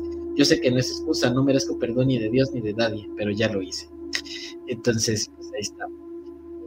Sé, no sé realmente de dónde, de dónde Ahora hay que decirlo, yo no he visto, o sea, este porque pues es un caso muy famoso y numeroso, o sea, para mal, pero yo no he visto que nadie intente matizar ninguno de los otros de casos de asesinos seriales en la, o sea, de nadie, o sea, digo, si no es con una serie de Netflix ahí pedorrona, yo no veo por qué a ella la está matizando y por qué, o sea, cuál es la, el motivo por el que ella sí está siendo como investigada más a fondo, ¿sabes? O sea, psicológicamente más a fondo. En, México no es una práctica común, a decir verdad, o sea, así de, voy a, vamos a hablar con ella. Digo, mucho tiene que ver que está viva, ¿no? O sea, puedes hablar, en teoría puedes ir a entrevistarla y demás, pero a mí sí se me hace como extraño que de ella sí están tratando de sacar como un perfil detrás de los crímenes, o sea, fuera de cualquier cosa, pero porque, bueno, ya lo avanzaremos en eso, eh, con el caso que viene, pero a este siguiente güey no creo que le hayan preguntado algo así, o que le vayan a preguntar, quién sabe. Yo creo que tal vez tiene que ver con, eh, mm, con ámbito periodístico, porque por ejemplo, eh, ahora que el video que pasaste, pasaron otra vez lo de lo del caso de, de Monterrey, Nuevo León, de los, los novios, ¿no? Y yo no sabía que este güey, el, el que dijo de no, que no hay que hacerle caso a Gatel, a, Gatel no, no, me acuerdo cómo se llama este güey, este, él estaba entrevistando al güey, ¿no? Y le, y le, preguntó directamente, ¿no? O sea, ¿por qué los mataste? ¿O qué pasó? ¿No? Entonces yo no sabía esta entrevista. Eh, Javier La Torre, muchas gracias. Entonces, eh, quizás en el caso de, de, de, con, de, con, ella, de la Matavijitas, eh, quizás tal vez es solo como por ámbitos periodísticos o para rascarle más este a la noticia, ¿no? Que cabe mencionar que hasta hace unos años ya, ya se empezó a, tener una carrera de criminología o criminalística, no me, no acuerdo cuál de las dos es, que sí en efecto eh, son, es, la práctica, y lo sé porque una, una amiga la, la, estudia, este, o la estudió, es policía, este ella es de sentarse y hablar con, con, el asesino en este caso, porque yo le pregunté, ya sabes, lo que te imaginas, ¿no? Casi, casi CSI Miami. Este, oye, entonces tú vas a investigar, le dije, tú vas a investigar mi muerte si alguien me mata. Y me dijo, no, yo voy a investigar al güey que te mató, yo le voy a preguntar todo lo, lo, que, lo, que, lo que pasó, por qué lo hizo. Eh, creo que esa es la, la, pregunta clave, ¿no? El por qué lo hizo. Entonces, al menos ya en México ya se empieza a a estudiar estas cosas, ¿no? ¿Cuánto va a tardar en dar frutos? Pues esperemos que... ¿Qué aparte, pues, ¿Qué pasó? No, yo digo que aparte pues creo que este era a lo mejor un punto, o sea, ya en este momento ya es como muy mediático también la parte de la pantalla. Digo, otra vez referenciando una canción, pero es que dale, hay una, una que tiene, tiene una, una, canción que se llama La Mata Viejitas, que digo, es en su tono poco este, chuscón, pero dices, bueno, o sea, creo que, creo que sí es algo que, tiene. Pero bueno, justo ya pasando al siguiente punto que, también es algo que, se relaciona porque es un asesino serial mexicano, este, que es el, llamado monstruo de Atizapán, ¿no? Este, a este cuate lo agarraron por, igual que, aquí, lo agarraron por una persona y después se le este, todas, que pasa con muchos asesinos seriales. El nombre de esta persona es Andrés Filomeno Mendoza Celis, este, el cuate este, cuando lo agarraron tenía 72 años. Este, dice que, su, víctima se llamaba Reina González Amador, una mujer de 34 años, a la que ayudaba ocasionalmente en su negocio y con quien compartía sus fiestas familiares. O sea, estos, estas dos personas se, frecuentaban, eh, el señor con la, con la, con la, con la mujer. el 14 de mayo pues, de 2021, el, el cuate le, le... Ah, no, la, la, la, la mujer le, le dice a, su esposo que pues va a acompañar al señor al centro de la ciudad para reabastecerse de, sus productos para su negocio, porque pues, le ayudaba, era como alguien que, supongo que como un chalán, algo por el estilo, algo, alguien que le da bastantito este, el, ¿cómo se llama? Una, una propinita, ¿no? Para ayudar ahí. Entonces, este, se lo lleva al centro de la ciudad, este, y pues la mujer desaparece. El esposo de la mujer, pues se llama Bruno Ángel Portillo, casualmente era un jefe de policía municipal en el Estado de México, pues empieza a buscar a su, afortunadamente, este, empieza a buscar a su esposa, pues, mucha desesperación, y pues de repente, pues obviamente también interroga a Mendoza, el, asesino del monstruo, y pues Aníbal, que ahorita vemos por qué, este, y pues no, da frutos, ¿no? Entonces, pues empieza a rastrear, empieza a utilizar todo lo que tiene para, para ver dónde pudo haber estado su esposa, y este, y revisa también cámaras de la seguridad pública y lo que sea, y pues de repente ve que, pues, de los últimos paraderos, pues fue la, este, la, la, vivienda del de, cuate este, ¿no? Entonces, este, el, policía pues va a enfrentar a Mendoza y pues resulta que encuentra a su esposa pues eh, enterrada, en muerta y desmembrada, ¿no? O sea, el cuate este ya la había, ya la había eh, desmembrado. Eh, y lo peor no fue eso. Digo que después, cuando empiezan a investigar la casa, ya en el cateo, pues se encuentran los cuerpos de 17 mujeres, un niño y un hombre, según lo que, lo que se reportó. Y pues con estos números se, se reporta que es eh, uno de los mayores homicidios, no sé si pues, se conocen hasta la fecha de México. Eh, dentro de las confesiones que, que pues ya y todo, pues confiesa haber comido algo de la carne de las personas que tenía, que tenía ahí este, en su casa y pues es por eso que ya después entre el, mote se dio entre el monstruo de Dizapán y el caníbal de Dizapán. Entonces, este, según esto, el modus operandi de este cuate era que pues iba, iba a bares, pues trataba de, de, seducir a las mujeres, que terminaba, según esto, pagando por la compañía, entonces, pues, este, así como que mucha.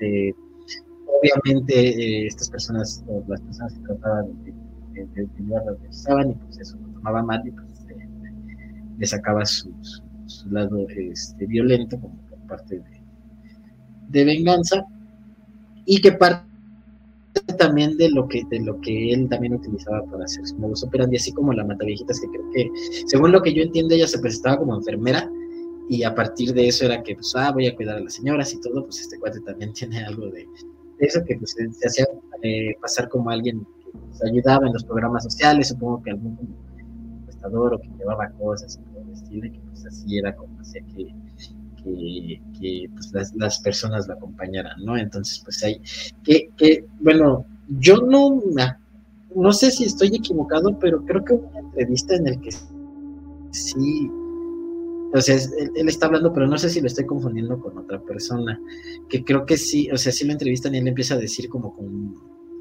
con poca, este, ¿cómo se dice? Como un poco arrepentimiento se, empieza a explicar, pero no sé si es este o me estoy confundiendo con otra persona que también que también agarraron, pero sí sé que es mexicano, o sea, sí, sí, me acuerdo que era, que era un, caso mexicano, no me acuerdo, como que me acuerdo que existe un video también, una entrevista ahí, pues, no sé si larga, pero pues. O sea, aquí sí, hay una entrevista con él, con el de Atizapán, pero no sé si ahí dice eso, o sea, porque también el monstruo de Catepec, por ejemplo, Ah. no sé, la verdad no me acuerdo quién dice qué cosa. No lo vamos a ver aquí ahorita. a lo mejor también lo estoy confundiendo con el de, Catepec, no me acuerdo, pero bueno, uno de esos. Pero bueno, el chiste es que el de la Tizapán, el de Tizapán fue el que agarraron por esta, por esta mujer y pues que tenía ahí en su casa unos, unos cuantos cuerpos enterrados que aparte parecía que se los comía. Entonces, pues ahí está. Otro, otro, otro caso de asesinos seriales y pues bueno, ya de alguna u otra manera, pues también, eh, pues feminicidas, ¿no? De alguna, de alguna manera que digo, también tenía el cuerpo de un niño y de un hombre, habría que ver realmente cuál era el, el punto, digo, pues ya, ya eso parte de, las investigaciones oficiales, pero pues, suenan a, daños colaterales, ¿no? O sea, algo que, que tuvo, este, bueno, no que tuvo, pero pues que a lo mejor no era necesariamente algo que, sus principales objetivos, dado que o sea, los otros 17 cuerpos eran de mujeres. Entonces, pues ahí está este, el, caníbal, el monstruo de. Pues ustedes tenían alguna Pues eh, yo nada más acá rápido, eh, bueno, o sea, es de que pues realmente no hay como un indicativo, ¿no? O sea, puede haber comportamientos más o menos eh, que llamen la atención y que a lo mejor te puedan alertar como que de, de un comportamiento de los vicios que tiene una persona, pero aquí, por ejemplo, se refería que este güey, pues en realidad era como un buen vecino, que una persona muy tranquila, ¿no? O sea, además, eh, que supuestamente, o sea, uno de los móviles, al menos dentro de la nota que, que está aquí, decía que, eh, pues las mujeres era que lo rechazaban mucho, o sea, que o sea que ese era como su principal, su principal motivo, como de que lo rechazaban mucho por la edad, por su apariencia y demás, y que por eso como él se, pues, se enojaba y lo hacía como en una forma de venganza.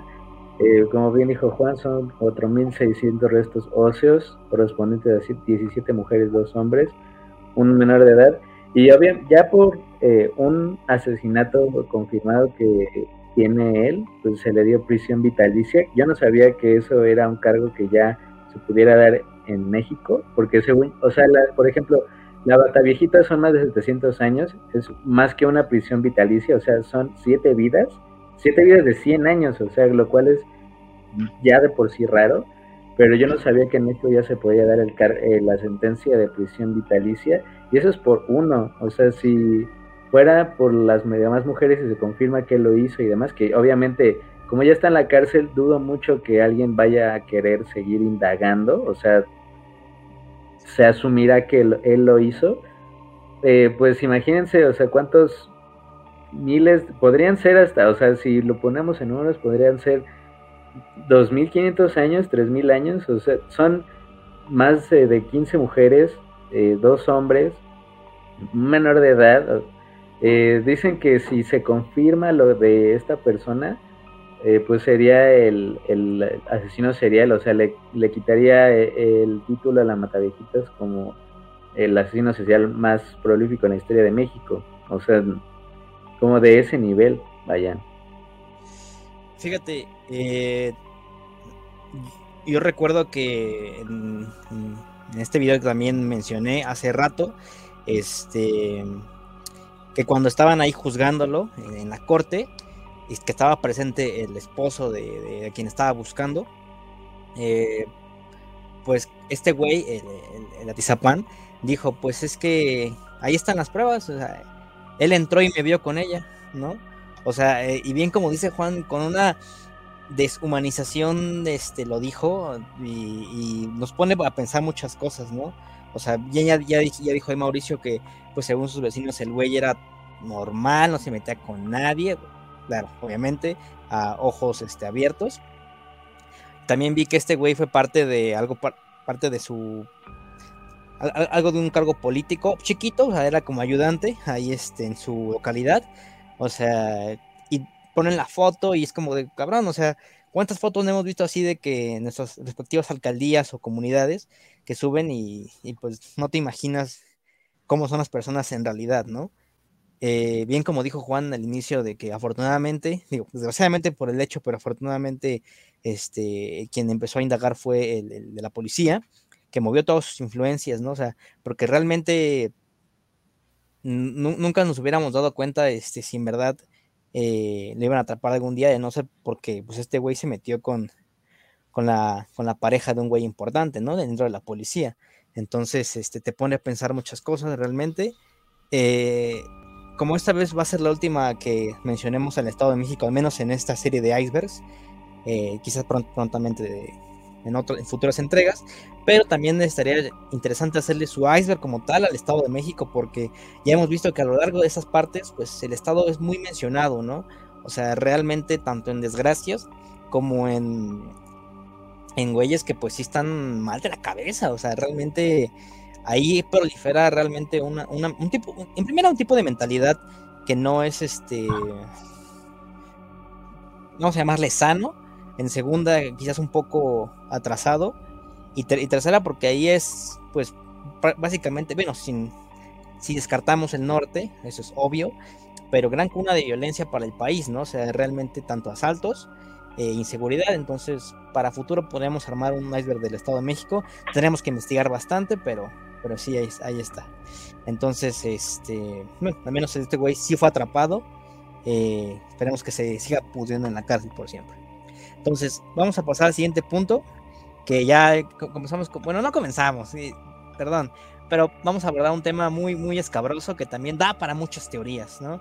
Y es Jacobo Greenberg y su desaparición. Bueno, para quien no lo sabe, eh, el, caso de Jacobo Greenberg este año va a cumplir 23 años de su desaparición.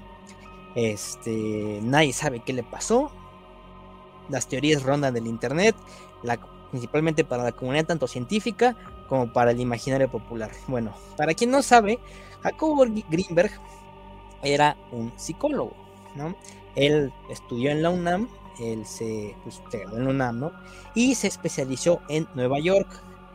Eh, a lo largo de este tiempo, pues él empezó a desarrollar una, vamos a llamarle, porque no hay como tal la teoría Greenberg, ¿verdad? Pero empezó a desarrollar este, una idea que es bastante curiosa, hay que poner atención en esto, quizás la hemos escuchado en otras partes, hasta en películas, por así decirlo. Pero desarrolló la idea de que el, cerebro solo capta eh, apenas una parte de lo que es la realidad. Dicho de otro modo, pues él básicamente descubrió una falla en la Matrix. Él pues básicamente dijo que, que el cerebro, todos los cerebros de nosotros están interconectados a un mismo lugar, ¿no? ¿Cómo y por qué? ¿Bajo qué circunstancias este, se estaba basando su trabajo?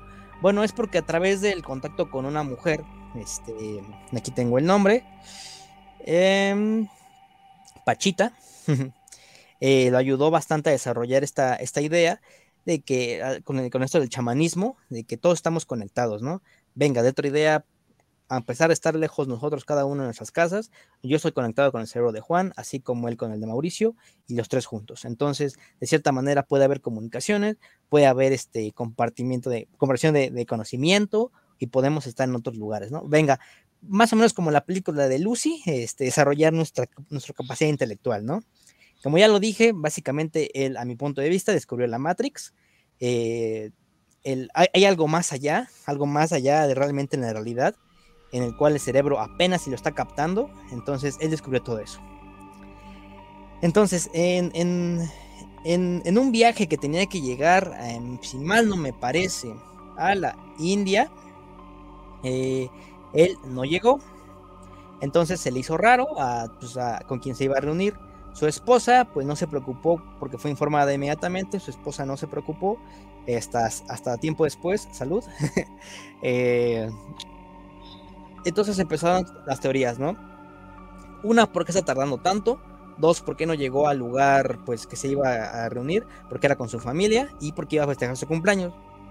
Era raro porque con sus alumnos, eh, pues él, era muy disciplinado, era como decir, yo estoy a las 5, pues a las 5 voy a estar ahí, ¿no? Sin falla, nada de que media hora tarde, como, como todos nosotros los mexicanos. Entonces, eh, pasó el tiempo y se le empezaron a levantar, pues obviamente, las órdenes de búsqueda. Y a ver si fue cuando su esposa se preocupó. Asignaron a un investigador y pero tiempo después su esposa desapareció, así como lo oyen, desapareció su esposa y el investigador fue retirado de su cargo. Entonces, aquí vamos con las teorías. Se dice que la CIA, pues, eh, le dijo, pues, creo que has, este, has, descubierto, pues, la, ahora sí que la realidad de que, no queremos afrontar y lo, renunciaron, como bien dijeron hace rato. Este, un suicidio de siete balazos con la espalda. Entonces, obviamente, la otra teoría es que la CIA también llamó a, la llamó a cooperar con, sus, con los estudios. Eh, obviamente, para ojo público tenía que desaparecer indudablemente. Otra teoría indica que su esposa era una agente, una agente que, que, fue mandada, pues obviamente, a, a, saber más de su investigación. Eh, y ya cuando pues supo que lo que quería hacer y darlo a conocer su trabajo ya ahora sí súper explicado, pues fue mandado así que a trabajar con, con ella y fue por eso que tiempo después tanto su esposa fue desaparecida. Entonces, para la comunidad, ya lo dije, para la comunidad científica como para el imaginario popular, obviamente cortito porque pues no dudo mucho que mucha gente lo conozca, bueno, mucha gente conozca este hecho, este es uno de los casos más documentados porque pues Jacobo Greenberg desapareció de la faz de la Tierra o tal vez está trabajando este, para, para mejorar la vida del ser humano, ¿no? Que todos sabemos que eso no es cierto. Entonces él descubrió una, falla, eh, así como bien, bueno, yo es mi idea, él descubrió una falla y descubrió realmente la Matrix eh, y pues fue castigado con, con saber de más, ¿no? Pero, ¿qué dicen ustedes? Y lo desconectaron, ¿no? Y ahora está peleando con... Se suicidó con dos tiros en la espalda, ¿no? Pues hay, hay, un documental, de hecho, actualmente en exhibición de, de, este güey del Jacobo Greenberg, así se llama el misterio de Jacobo, el misterio de Greenberg o el misterio de, sí, el misterio de Greenberg se llama. Y pues explica así a grandes rasgos con imágenes, obviamente, sostenidas, eh, lo que tú has explicado. De hecho, eh, este documental ya es viejo, o sea, tendrá unos tres años y está disponible en Facebook. No sé por qué la gente eh, lo ve, paga por verlo en la biblioteca, pero bueno, cada quien. Eh, pues yo, yo la verdad no sabía como los alcances del caso hasta que supe del documental e investigué. No vi el documental, lo, admito, pero investigué así de que en YouTube y demás. Entonces, eh, pues, pues si es así, pues es otro de los casos de gente que sabe mucho, ¿no? O sea, como, como Tesla, es uno de los grandes así grandes qué hubiera pasado si lo hubieran dejado vivir, pero quién sabe.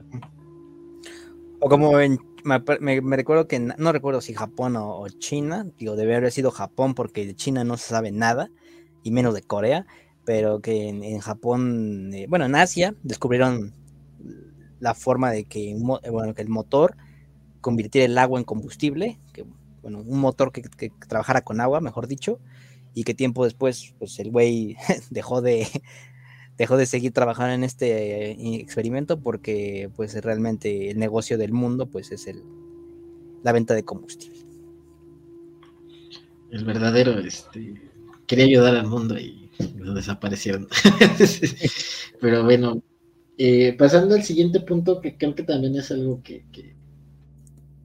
que, de alguna u otra manera eh, tuvimos cerca, entre comillas, es este, bueno, eh, empiezo con que en, mayo de, en 3 de mayo de 2017, mientras nosotros estábamos cursando la, facultad, eh, encontraron a una chica en el cuerpo de una chica cerca de la, de la facultad de ingeniería, eh, era el cuerpo de Lesbi. después de investigaciones y de saber qué es lo que había pasado, de que eh, se mediatizó, de que se hicieron este, paros, marchas, etcétera, eh, se llegó a la conclusión de que el asesino había sido este, Jorge Luis Hernández González, eh, un, trabajador de, de, la UNAM. Este, si no mal recuerdo, el cuerpo de la chica pues había, había sido encontrado como cerca de una cabina de, teléfono con este el, cable del, del, este, del, teléfono pues alrededor del cuello este y bueno, eso, eso como que, dio pauta mucho a, hablar acerca de cómo era la seguridad en la UNAM, eh, de dónde, este, realmente qué seguridad teníamos nosotros como estudiantes y más este, hablando con respecto a, las mujeres que pues eh, eh, cómo, cómo, cómo, podían vivir seguras en un, en un ambiente así cuando desde hace mucho tiempo y, conozco gente que estudió en la Facultad de Ingeniería hace muchos años, por los 80s, 90 que pues una, una, eh, la facultad de ingeniería siempre ha sido una facultad de, eh, en su mayoría de, hombres, ¿no? Y que de alguna u otra manera pues eso ha, ha, determinado cómo, cómo se relacionan pues con otras facultades y con entre ellos mismos y lo que sea, ¿no?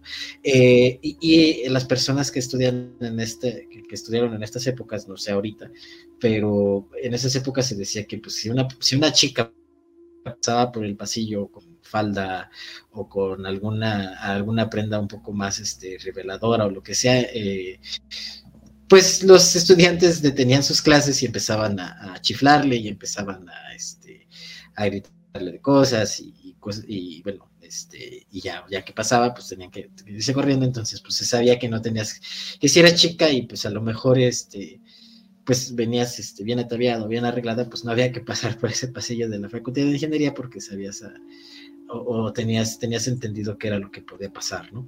Este, entonces, pues a partir de, del caso de Lesbi, siendo que pues había pasado tan cerca de la facultad de ingeniería, pues empiezan a, dar este, a dar algunas este, eh, pues de pláticas, debates con respecto a lo que, lo que estaba pasando y pues en algún momento, no tengo aquí bien la fecha, pero en algún momento en el anexo de la Facultad de Ingeniería pues empezaron a aparecer mensajes pintados en los baños eh, y al parecer era una especie como de, campaña, bueno, no se sabe si una campaña, pero pues había como bastantes mensajes en bastantes baños que pues eh, eh, no prefiero no decir la, frase, pero pues era, era eh, muy violenta con respecto a las, a las, a las chicas feministas.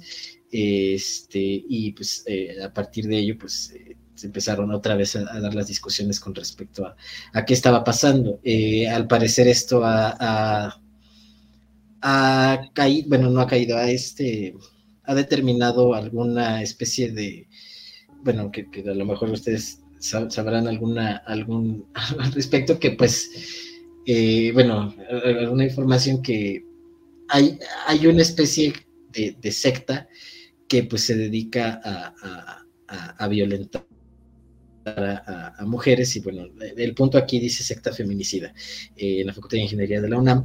Entonces, este, pues yo, a mí me suena más a que, pues con todo esto que ha pasado y con todos los conocimientos que, se tienen acerca de cómo se, se movían o se mueven eh, las relaciones este, hacia las mujeres en esa facultad, eh, pues ha surgido como esta, esta, esta teoría, y digo, apoyada por lo que pasó en los baños, que pues sí es algo como bastante eh, grave eh, y lo de Lesbi, que pues, de alguna u otra manera no fue alguien de ingeniería, fue un trabajador de la UNAM que todavía es más turbio, este, pero que, de alguna manera pues eh, a la Facultad de Ingeniería la, rodean como ciertas, este, ciertas ideas, no, no, no, entre ellos, sino como de otras, de, otras facultades y pues supongo que especialmente de facultades que, pues, de humanidades, filosofía por la casa.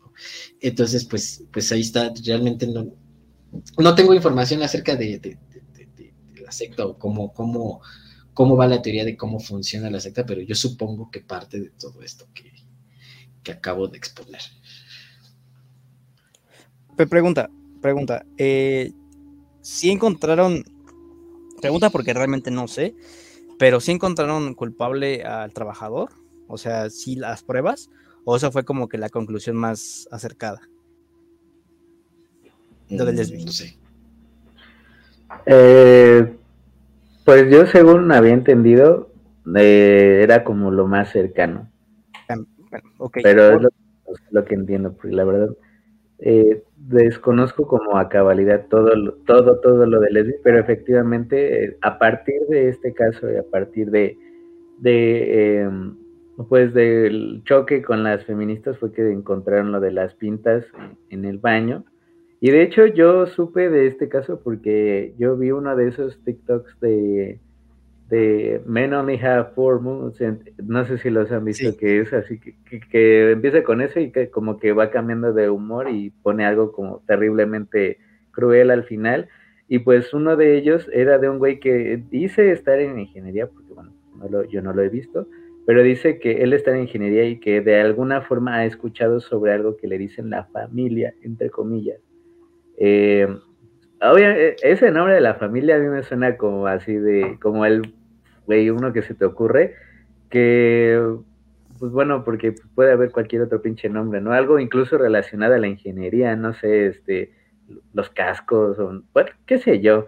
El chiste es que... Eh, yo lo que yo sí sé, o sea, como de, primera fuente, ah, es que un amigo con quien yo hacía el, servicio social, eh, él estaba haciendo una tesis sobre los movimientos de odio dentro de Ciudad Universitaria específicamente. Entonces este güey pues entraba a, pues ya se imaginan, eh, 4chan, Ispachan, todos los chan, y pues decía que ahí dentro de, pues, de las comunidades y de los diferentes, eh, es que son, no subreddits, sino como de los, de los foros, ajá, exacto, los diferentes foros que hay ahí, pues había eh, ciertas personas que eh, declaraban ser de la, UNAMI, de la UNAM y pues que ponían cosas muy similares a lo que venía en las pintas. Este, bueno, creo que si lo decimos, pues nos dan ban, pero era básicamente como desvive a una, a una feminista, bueno, ellos usan otra palabra, pero una feminista, eh, fuérzate sobre una de ellas, eh, golpéalas, que vuelvan a la cocina, cosas así, ¿no? Entonces, dice que em, si bien no puede decir como de una secta, porque de hecho él, algún, él habló de un movimiento de odio, porque eso de secta es reciente, o sea, esa palabra es reciente, pero él dijo que sí declaradamente había un movimiento de odio, de como de resistencia, entre comillas, contra pues las cosas que estaban promoviendo las feministas, al menos en ingeniería. Eh, dice que lo que él pensaba es que había en movimientos así en otras facultades, especialmente donde el movimiento feminista no era tan fuerte, por ejemplo, química o este eh, o, eh, contaduría, o sea que a pesar de que hay muchas mujeres ahí, no es como que tan fuerte el movimiento feminista todavía. Entonces dice que al menos en, ingeniería, en química, eh, como que sí sabía al menos de, de personas que manifestaban decir de ahí y que pues ponían este tipo de cosas. Digo manifestaban porque pues obviamente son anónimos, entre comillas, o sea, no sabemos si realmente sí es alguien que, que esté ahí y que sea estudiante o que sea parte de la comunidad de, la, de las facultades y que haga eso, pero pues que al menos pues de lo que él sí vio y como parte de la investigación para la tesis que él estaba haciendo, pues era información que servía y que al menos pues él podía pues tomar, no sé, una captura de pantalla y ponerlo ahí y ponerlo como justificación. Entonces, eh, a mí no me parece algo tan descabellado. No sé si, si secta como tal y menos que se dediquen activamente a, desvivir eh, mujeres, pero sí creo que sí un movimiento así como lo describió él, como de resistencia, entre comillas, de, de odio, eso sí lo puedo creer, porque pues sí había en la facultad, o sea, me refiero a que y de comentarios de gente de nuestra facultad, por si alguien no lo sabe, somos eh, o fuimos de ciencias políticas y sociales que, pues sí, el movimiento feminista es, eh, eh, más a últimos años está muy fuerte y es algo ya plenamente común. Pues sí, lo encontrabas como en manifestaciones así como ahí donde, pues, si bien en ese, cuando estábamos nosotros, digamos que todavía como que manifestar rechazo no estaba tan mal visto, pero sabías si existían, o sea, al menos, al menos, o sabías de alguien que decía tal vez cosas, no de rechazo o de desacuerdo, sino más fuertes, o sea, ya que se notaba como una intención como de más resentimiento o de más rechazo, un rechazo ya muy marcado, o sea, ya más allá del desacuerdo. Eh, imagínate ahora en una población que sea 80-20 de hombres y de mujeres, donde el ¿qué te gusta? Si son 20% de mujeres de ese 20%, ¿cuántos podrán ser feministas? ¿Dos? O sea, sí es, es muy poco el, porcentaje como para no que no haya las personas lo suficientemente numerosas como para sentirse más cómodas manifestando odio o, un rechazo muy fuerte. Entonces, sí creo que, es posible. Mira, eh, yo también tengo algo que aportar aquí. Primera, eh, esto de las pintas. Eh, yo estaba en un, yo estaba en el grupo de ingenieros UNAM. Este, estaba y estaba, eh, estuve en el momento cuando esas capturas se subieron al grupo. no tengo aquí la captura, obviamente, porque pues, son cosas que, ya dejas pasar. Pero pues sí recuerdo que era una mujer de compañeros, miren lo que nos encontramos hoy este, en los baños, ¿no? Y realmente pues eh, fue como un tema de discusión eh, ahí en, todo en toda la página. Ahora, ¿por qué es importante mencionar esto? No es como que, ay, yo vi, ¿no? No, no, no. es que al pasar el tiempo, incluso dentro de la comunidad, se, digo, puede ser descabellada, porque recuerdo que, es, que, no sé cómo decirlo, pero no tengo como la base para decirlo, entonces no sé. Pero bueno, dentro de la comunidad se manejaba una teoría de que no era como tal hombres que, que iban y pintaban, bueno, y que iban y escribían este, estas, estas este, ideas, por así llamarle, sino eran mujeres, se llegó, le repito, se llegó a manejar la idea de que mujeres fueron las que, obviamente feministas, que fueron a pintar todas estas barbaridades a, los baños. O sea, incluso ya no era como teoría, sino que al pasar el tiempo, eh, recuerdo muy bien porque un amigo mío estudiaba ahí, este, y otra amiga que igual estudiaba en otra facultad, eh, pues compartió esta, esta publicación, ¿no? De a un año o a seis meses de que estas pintas fueron este, escritas en los baños de, la Facultad de la Ingeniería. Entonces mi compañero, o sea, no, no, digo que mi compañero o amigo sea de este tipo de ideas, lo conozco, yo digo, no sé, eh, pero dijo, no, oye, ¿qué te pasa? Bueno, no le dijo qué te pasa, pero esto es como más dramatizar. Oye, no, ¿qué te pasa? O sea, esto se supo ya que fueron las firmas feministas quienes pintaron todo esto, o sea, como prácticamente como me pego en la espalda y digo que fue él, ¿no? O sea, fue esta idea, se llegó a manejar esta idea. A fin de cuentas, pues no se sabe, le reitero, fue una idea que nació dentro del grupo de ingenieros UNAM. Con el tiempo me salí porque ponían muchas pendejadas, pero realmente, este, digo, ingenieros, ¿no? ese grupo estaba cabrón, ¿eh? O sea, yo creo que, no sé, o sea, si alguien se animara a poner lo que ahí se ponía, yo, yo vi porque una vez una de mis, uno de mis, mi mejor amigo es ingeniero y está en ese grupo. Sí. Digo, él, él no es así, pero alguna vez estaba, no sé qué mierda yo viendo en su teléfono y sí estaba estaba duro, eh, o sea, lo que ahí ponían, o sea, más allá de, eso, o sea, porque de eso no lo vi en ese día, pero los memes y los comentarios, sí, muy revelador, o sea, muy, vaya, no es alejado de lo que podría sospechar en el peor de los casos. Y ahora. bueno, tal vez no en el peor, pero sí en uno considerablemente grave.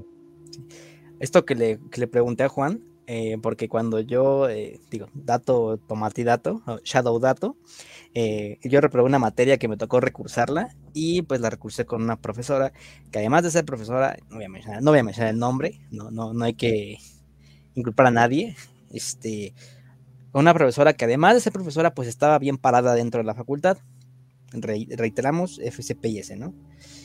Entonces, eh, pues surgió el tema, digo, la materia era de sonido, no entiendo, no, ahora que lo pienso, bueno, eran de esos, tipos de profesores que se pasaban a hablar de su vida, ¿no? Pero era el tema de esto de feminismo y de salir a la calle a altas horas de la noche y por qué tenemos derecho, etcétera. Entonces salió el tema de lesbi. Y ella, este, convencida de lo que vio, dijo que tuvieron acceso a las cámaras. La noche en que Lesbi fue asesinada. Entonces, ahí va un dato que a lo mejor ustedes no conocían, o si ya conocían a medias, o para quien nuestros 10.000 este, viewers. Entonces, las cámaras eh, detectaron cuando el grupo de Lesbi venía llegando. Ella venía con su novio y con otras personas. Se desconoce la fecha, eh, no me estoy repitiendo, porque yo no sé, se desconoce la fecha si eran, sus amigos o solo eran, como ya sabes, ¿no? Personas que te encuentras en la peda.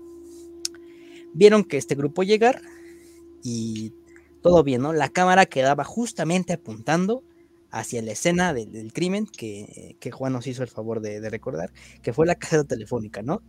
Eso es muy importante, la casa telefónica. Entonces, después de eso, la, eh, la profesora comenta que la cámara extrañamente hace un movimiento, no desenfocando, quitando totalmente de cuadro a la, cabina telefónica.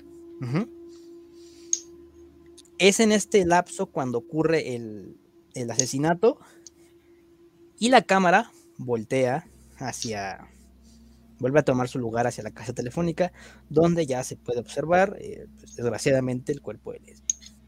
Entonces, realmente la idea de una secta feminicida, este, ya ni siquiera en, ingeniería, sino dentro de que tengan complicidad con trabajadores de la UNAM, pues ya, ya se pone más escabrosa la cuenta, la, cosa, ¿no?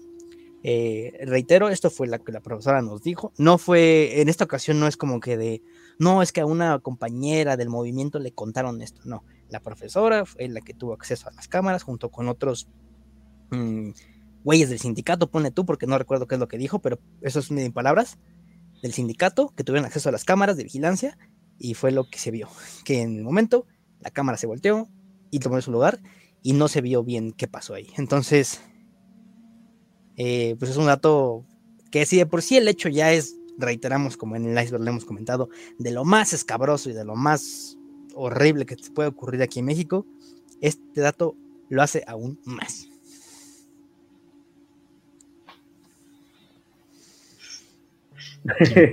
wow, eso sí está como de exclusiva, ¿eh? Este, no, tenía idea yo. Bueno, digo, la verdad no le, o sea, perdí la pista después de que sí habían eh, confirmado o habían mandado como culpable al, al exnovio, al novio, bueno, la persona que estaba relacionada con ella y pues no, eso no, no tenía idea, o sea, realmente sí no, te lo, no lo sabía. Espero que, lo escuche, que aprecien el valor del dato aquí, porque esto sí es información reveladora. Espero que, esperen, y en primer lugar esperemos que mañana no amanezcamos con siete balas en la espalda.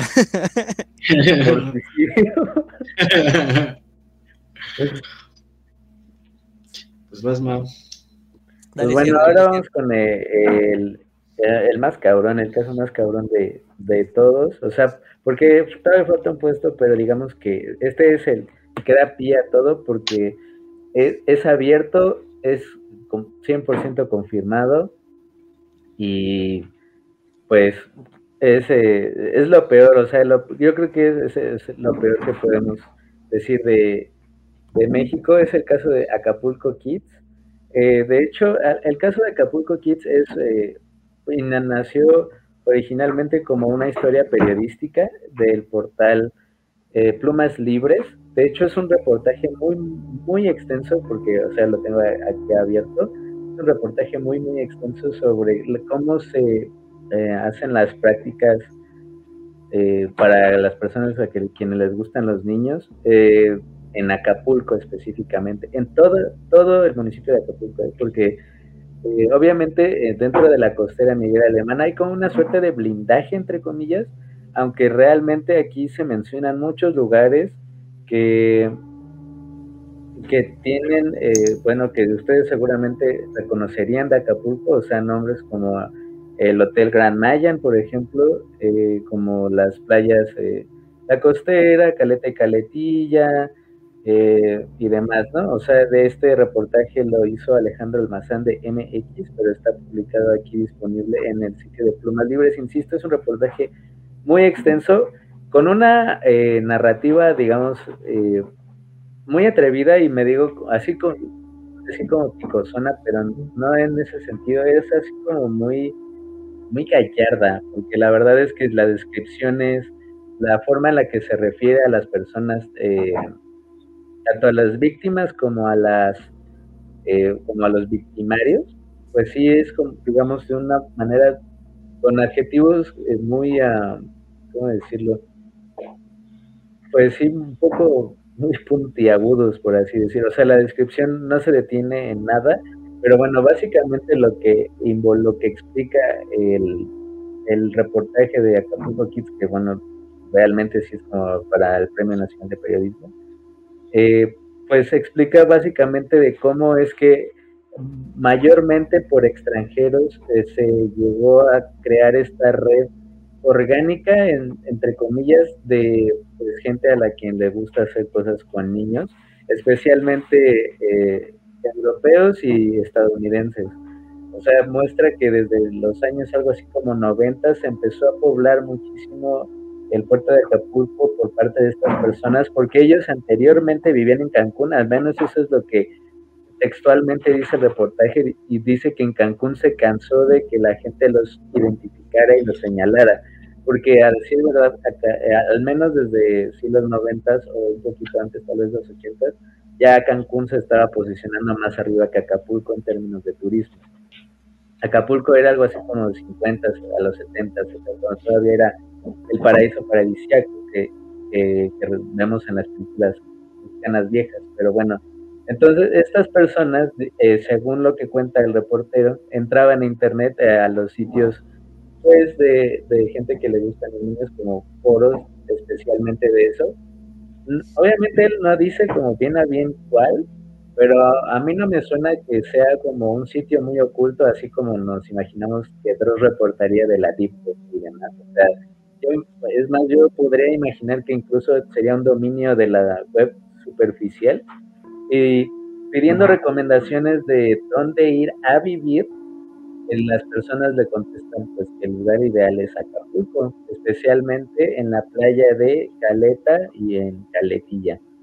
Entonces, eh, con mucho, con, insisto, con un lujo de detalle sorprendente, em, valiente entre comillas, porque pues eh, no sé si los nombres sean reales, o sea, eso no lo aclara él, pero sí dice cosas como de que les hacían tal cosa, cuánto les daban, este, qué es lo que él veía, o sea, él siempre aclarando que él era reportero, ¿no? O sea, no, pero vaya, tenía que interactuar con esas personas creyendo que eran como de lo mismo, o sea, que les gustaban pues las mismas prácticas criminales, sexuales, y pues eh, decía que, por ejemplo, eh, pues un niño de nueve años, ahí en lo que le llaman las piedras, con una pareja de cubanos, este, o, sea, hombres y mujeres, eh, les daban 100 dólares y por X o Y cosas, anuncios pegados en las paredes, con un número al que tú llamas y pues te dan una ubicación especial y obviamente una tabla de precios. Este, bueno, extensamente e incluye todos los lugares de Acapulco, o sea, desde la costera hasta las playas más fregadas de Acapulco y diciendo que, esto se hace como con completo conocimiento de todo, con conocimiento del DIF y obviamente con complicidad de los padres, porque hay algunos padres que sí se mencionan en el reportaje diciendo que, por ejemplo, los padres indígenas sí venden a los niños, pero solamente a los extranjeros. Eh, eso se lo dijo alguien del DIF de ahí de, Guerrero y como y un reportero de la jornada de Guerrero se lo comenta a Almazán diciendo que él sabía que los padres indígenas sí venden a los niños, pero solamente a los que a los mexicanos no, a los mexicanos que llegan preguntando tal vez por miedo a pensar que son de las autoridades, quién sabe. Pero, o sea, a partir de la publicación de este reportaje es que se llega a masificar, al menos en alguna parte de la población, el fenómeno que ocurre en Acapulco desde las prácticas eh, pues perversas con niños y de hecho pues ya Acapulco de ahí pues ha tenido ha empeorado su fama con otras cosas también como la violencia, el narcotráfico y demás. Pero pues sí, esto es como lo, lo peor que podemos decir de, México. A partir de esto, pues fue que se empezaron a mencionar cifras como la del puesto siguiente, pero eso creo que, es muy real. Recuerdo yo, yo alguna vez fui a Capulco fui a trabajar a una de las plazas comerciales de ahí, en la mera costera, pero para llegar a la costera pasando del, este, túnel del sol, ¿cómo se llama? El grandote, eh, antes de llegar a la costera hay muchas calles que te conectan a la costera de Alemán, que es el único sitio blindado de Acapulco, si acaso, o sea, me refiero en cuanto a seguridad, porque de todo lo demás está muy abierto, así como menciona aquí el reportaje. Y yo sí recuerdo que sí había, eh, pues por otras, no sé por qué cuestiones, pero sí había pues muchas eh, casas pues ya con un deterioro considerable, niños, o sea, niñas con pues poca ropa o ya sin ropa en, la calle eh, y pues o sea no veo por qué hubiera o sea hubiera un motivo por el que esas personas no tuvieran ropa. Entonces con leyendo el reportaje y las descripciones pues, me parece que tiene sentido de por qué era entonces sí es muy real y pues Acapulco ya es como un hoyo séptico de de cualquier cosa, ¿eh? O sea, ya no, de crimen, de esto y de, de todo. Pues este, ya para darle cierre, que vendría siendo algo así como un epílogo, porque pues Mauricio dio el grosso de, lo que es lo peor de México. Y bueno, este dato nada más es así como, este punto ya sería como un dato adicional a lo que él menciona y que pues para sorpresa, eh, desgraciadamente, para muchos, eh, pues México produce alrededor del 60% de este tipo de contenido perverso en el mundo. No es ni siquiera de América, de Latinoamérica o de la mitad del mundo. No, es de todo el mundo. México es culpable de, producir este 60%. Y pues obviamente no es de extrañarse que tanto Acapulco como Cancún sean eh, pues los principales eh, vamos a llamarle así, una, una, forma bastante, la forma más despectiva, pues productoras de, esta, de este tipo de, de, contenido, ¿no? Eh, pues desgraciadamente es algo que, que sigue con, con sigue, sigue desgraciadamente creciendo. Eh, como lo hemos, eh, es, el reportaje de Capullo Kids, pues ya tiene bastantes años, es del 2016, entonces, pues ahí date, date una idea. Entonces, desgraciadamente, aquí no podemos mencionar algo positivo porque, como bien lo dice Mauricio, las autoridades eh, es de conocimiento público, o sea, pone tú que todos hemos ido a una vez, este, y si no, pues te lo describo, ¿no? O sea, cuando vas a la playa, pues puedes que tú pedas una, una milanesa, unos mariscos, y estoy, estás perfectamente seguro de que esa persona que te está sirviendo tiene el contacto para pues este tipo de marranadas que, hacen estos güeyes. Y yo creo que todos hemos aquí, hemos visto ese video, hemos oído hablar de ese video donde están en la calle, están grabando a un, a un extranjero. Creo que es gringo el, el, el, güey, es un viejo horrible. Pues está besando a una niña de unos 3, 4 años en la boca. Y pues su papá, quitado de la pena, está unos metros ahí. Y eh, quien está grabando increpa al padre y le dice, ¿qué te pasa? O sea, ¿qué no estás viendo lo que está haciendo tu, este güey con tu hija? Y pues el, papá, pues, con la cara más pendeja que te vas a encontrar en la vida, pues está ahí, la pone, ¿no? O sea, realmente, ¿qué, qué cara va a poner? Ay, perdóname, ahí no era, no era cierto en un juego, pues no. Entonces, eh, pues con este punto cerramos el iceberg de México. Eh, la forma más, más, más oscura que se puede encontrar aquí en el país. Eh, y pues nada, creo que expusimos muchos puntos desde lo más limpio, por así llamarle, que para nosotros ya es horrible. Ahora imagínate hasta este punto, hasta el momento, hasta el punto más oscuro, ¿no? Entonces, pues estuvimos con Juan Mejía, y estuvimos con Mauricio Hernández, aquí exponiendo el iceberg de México. Eh, y pues esperemos volver con ese tipo de contenido, pero obviamente vamos a trabajarlo bien para que salga bien, como cada capítulo que se entregamos a todos ustedes. Entonces, recuerden amigos, esperemos que esta vez de verdad, que la verdad triunfe.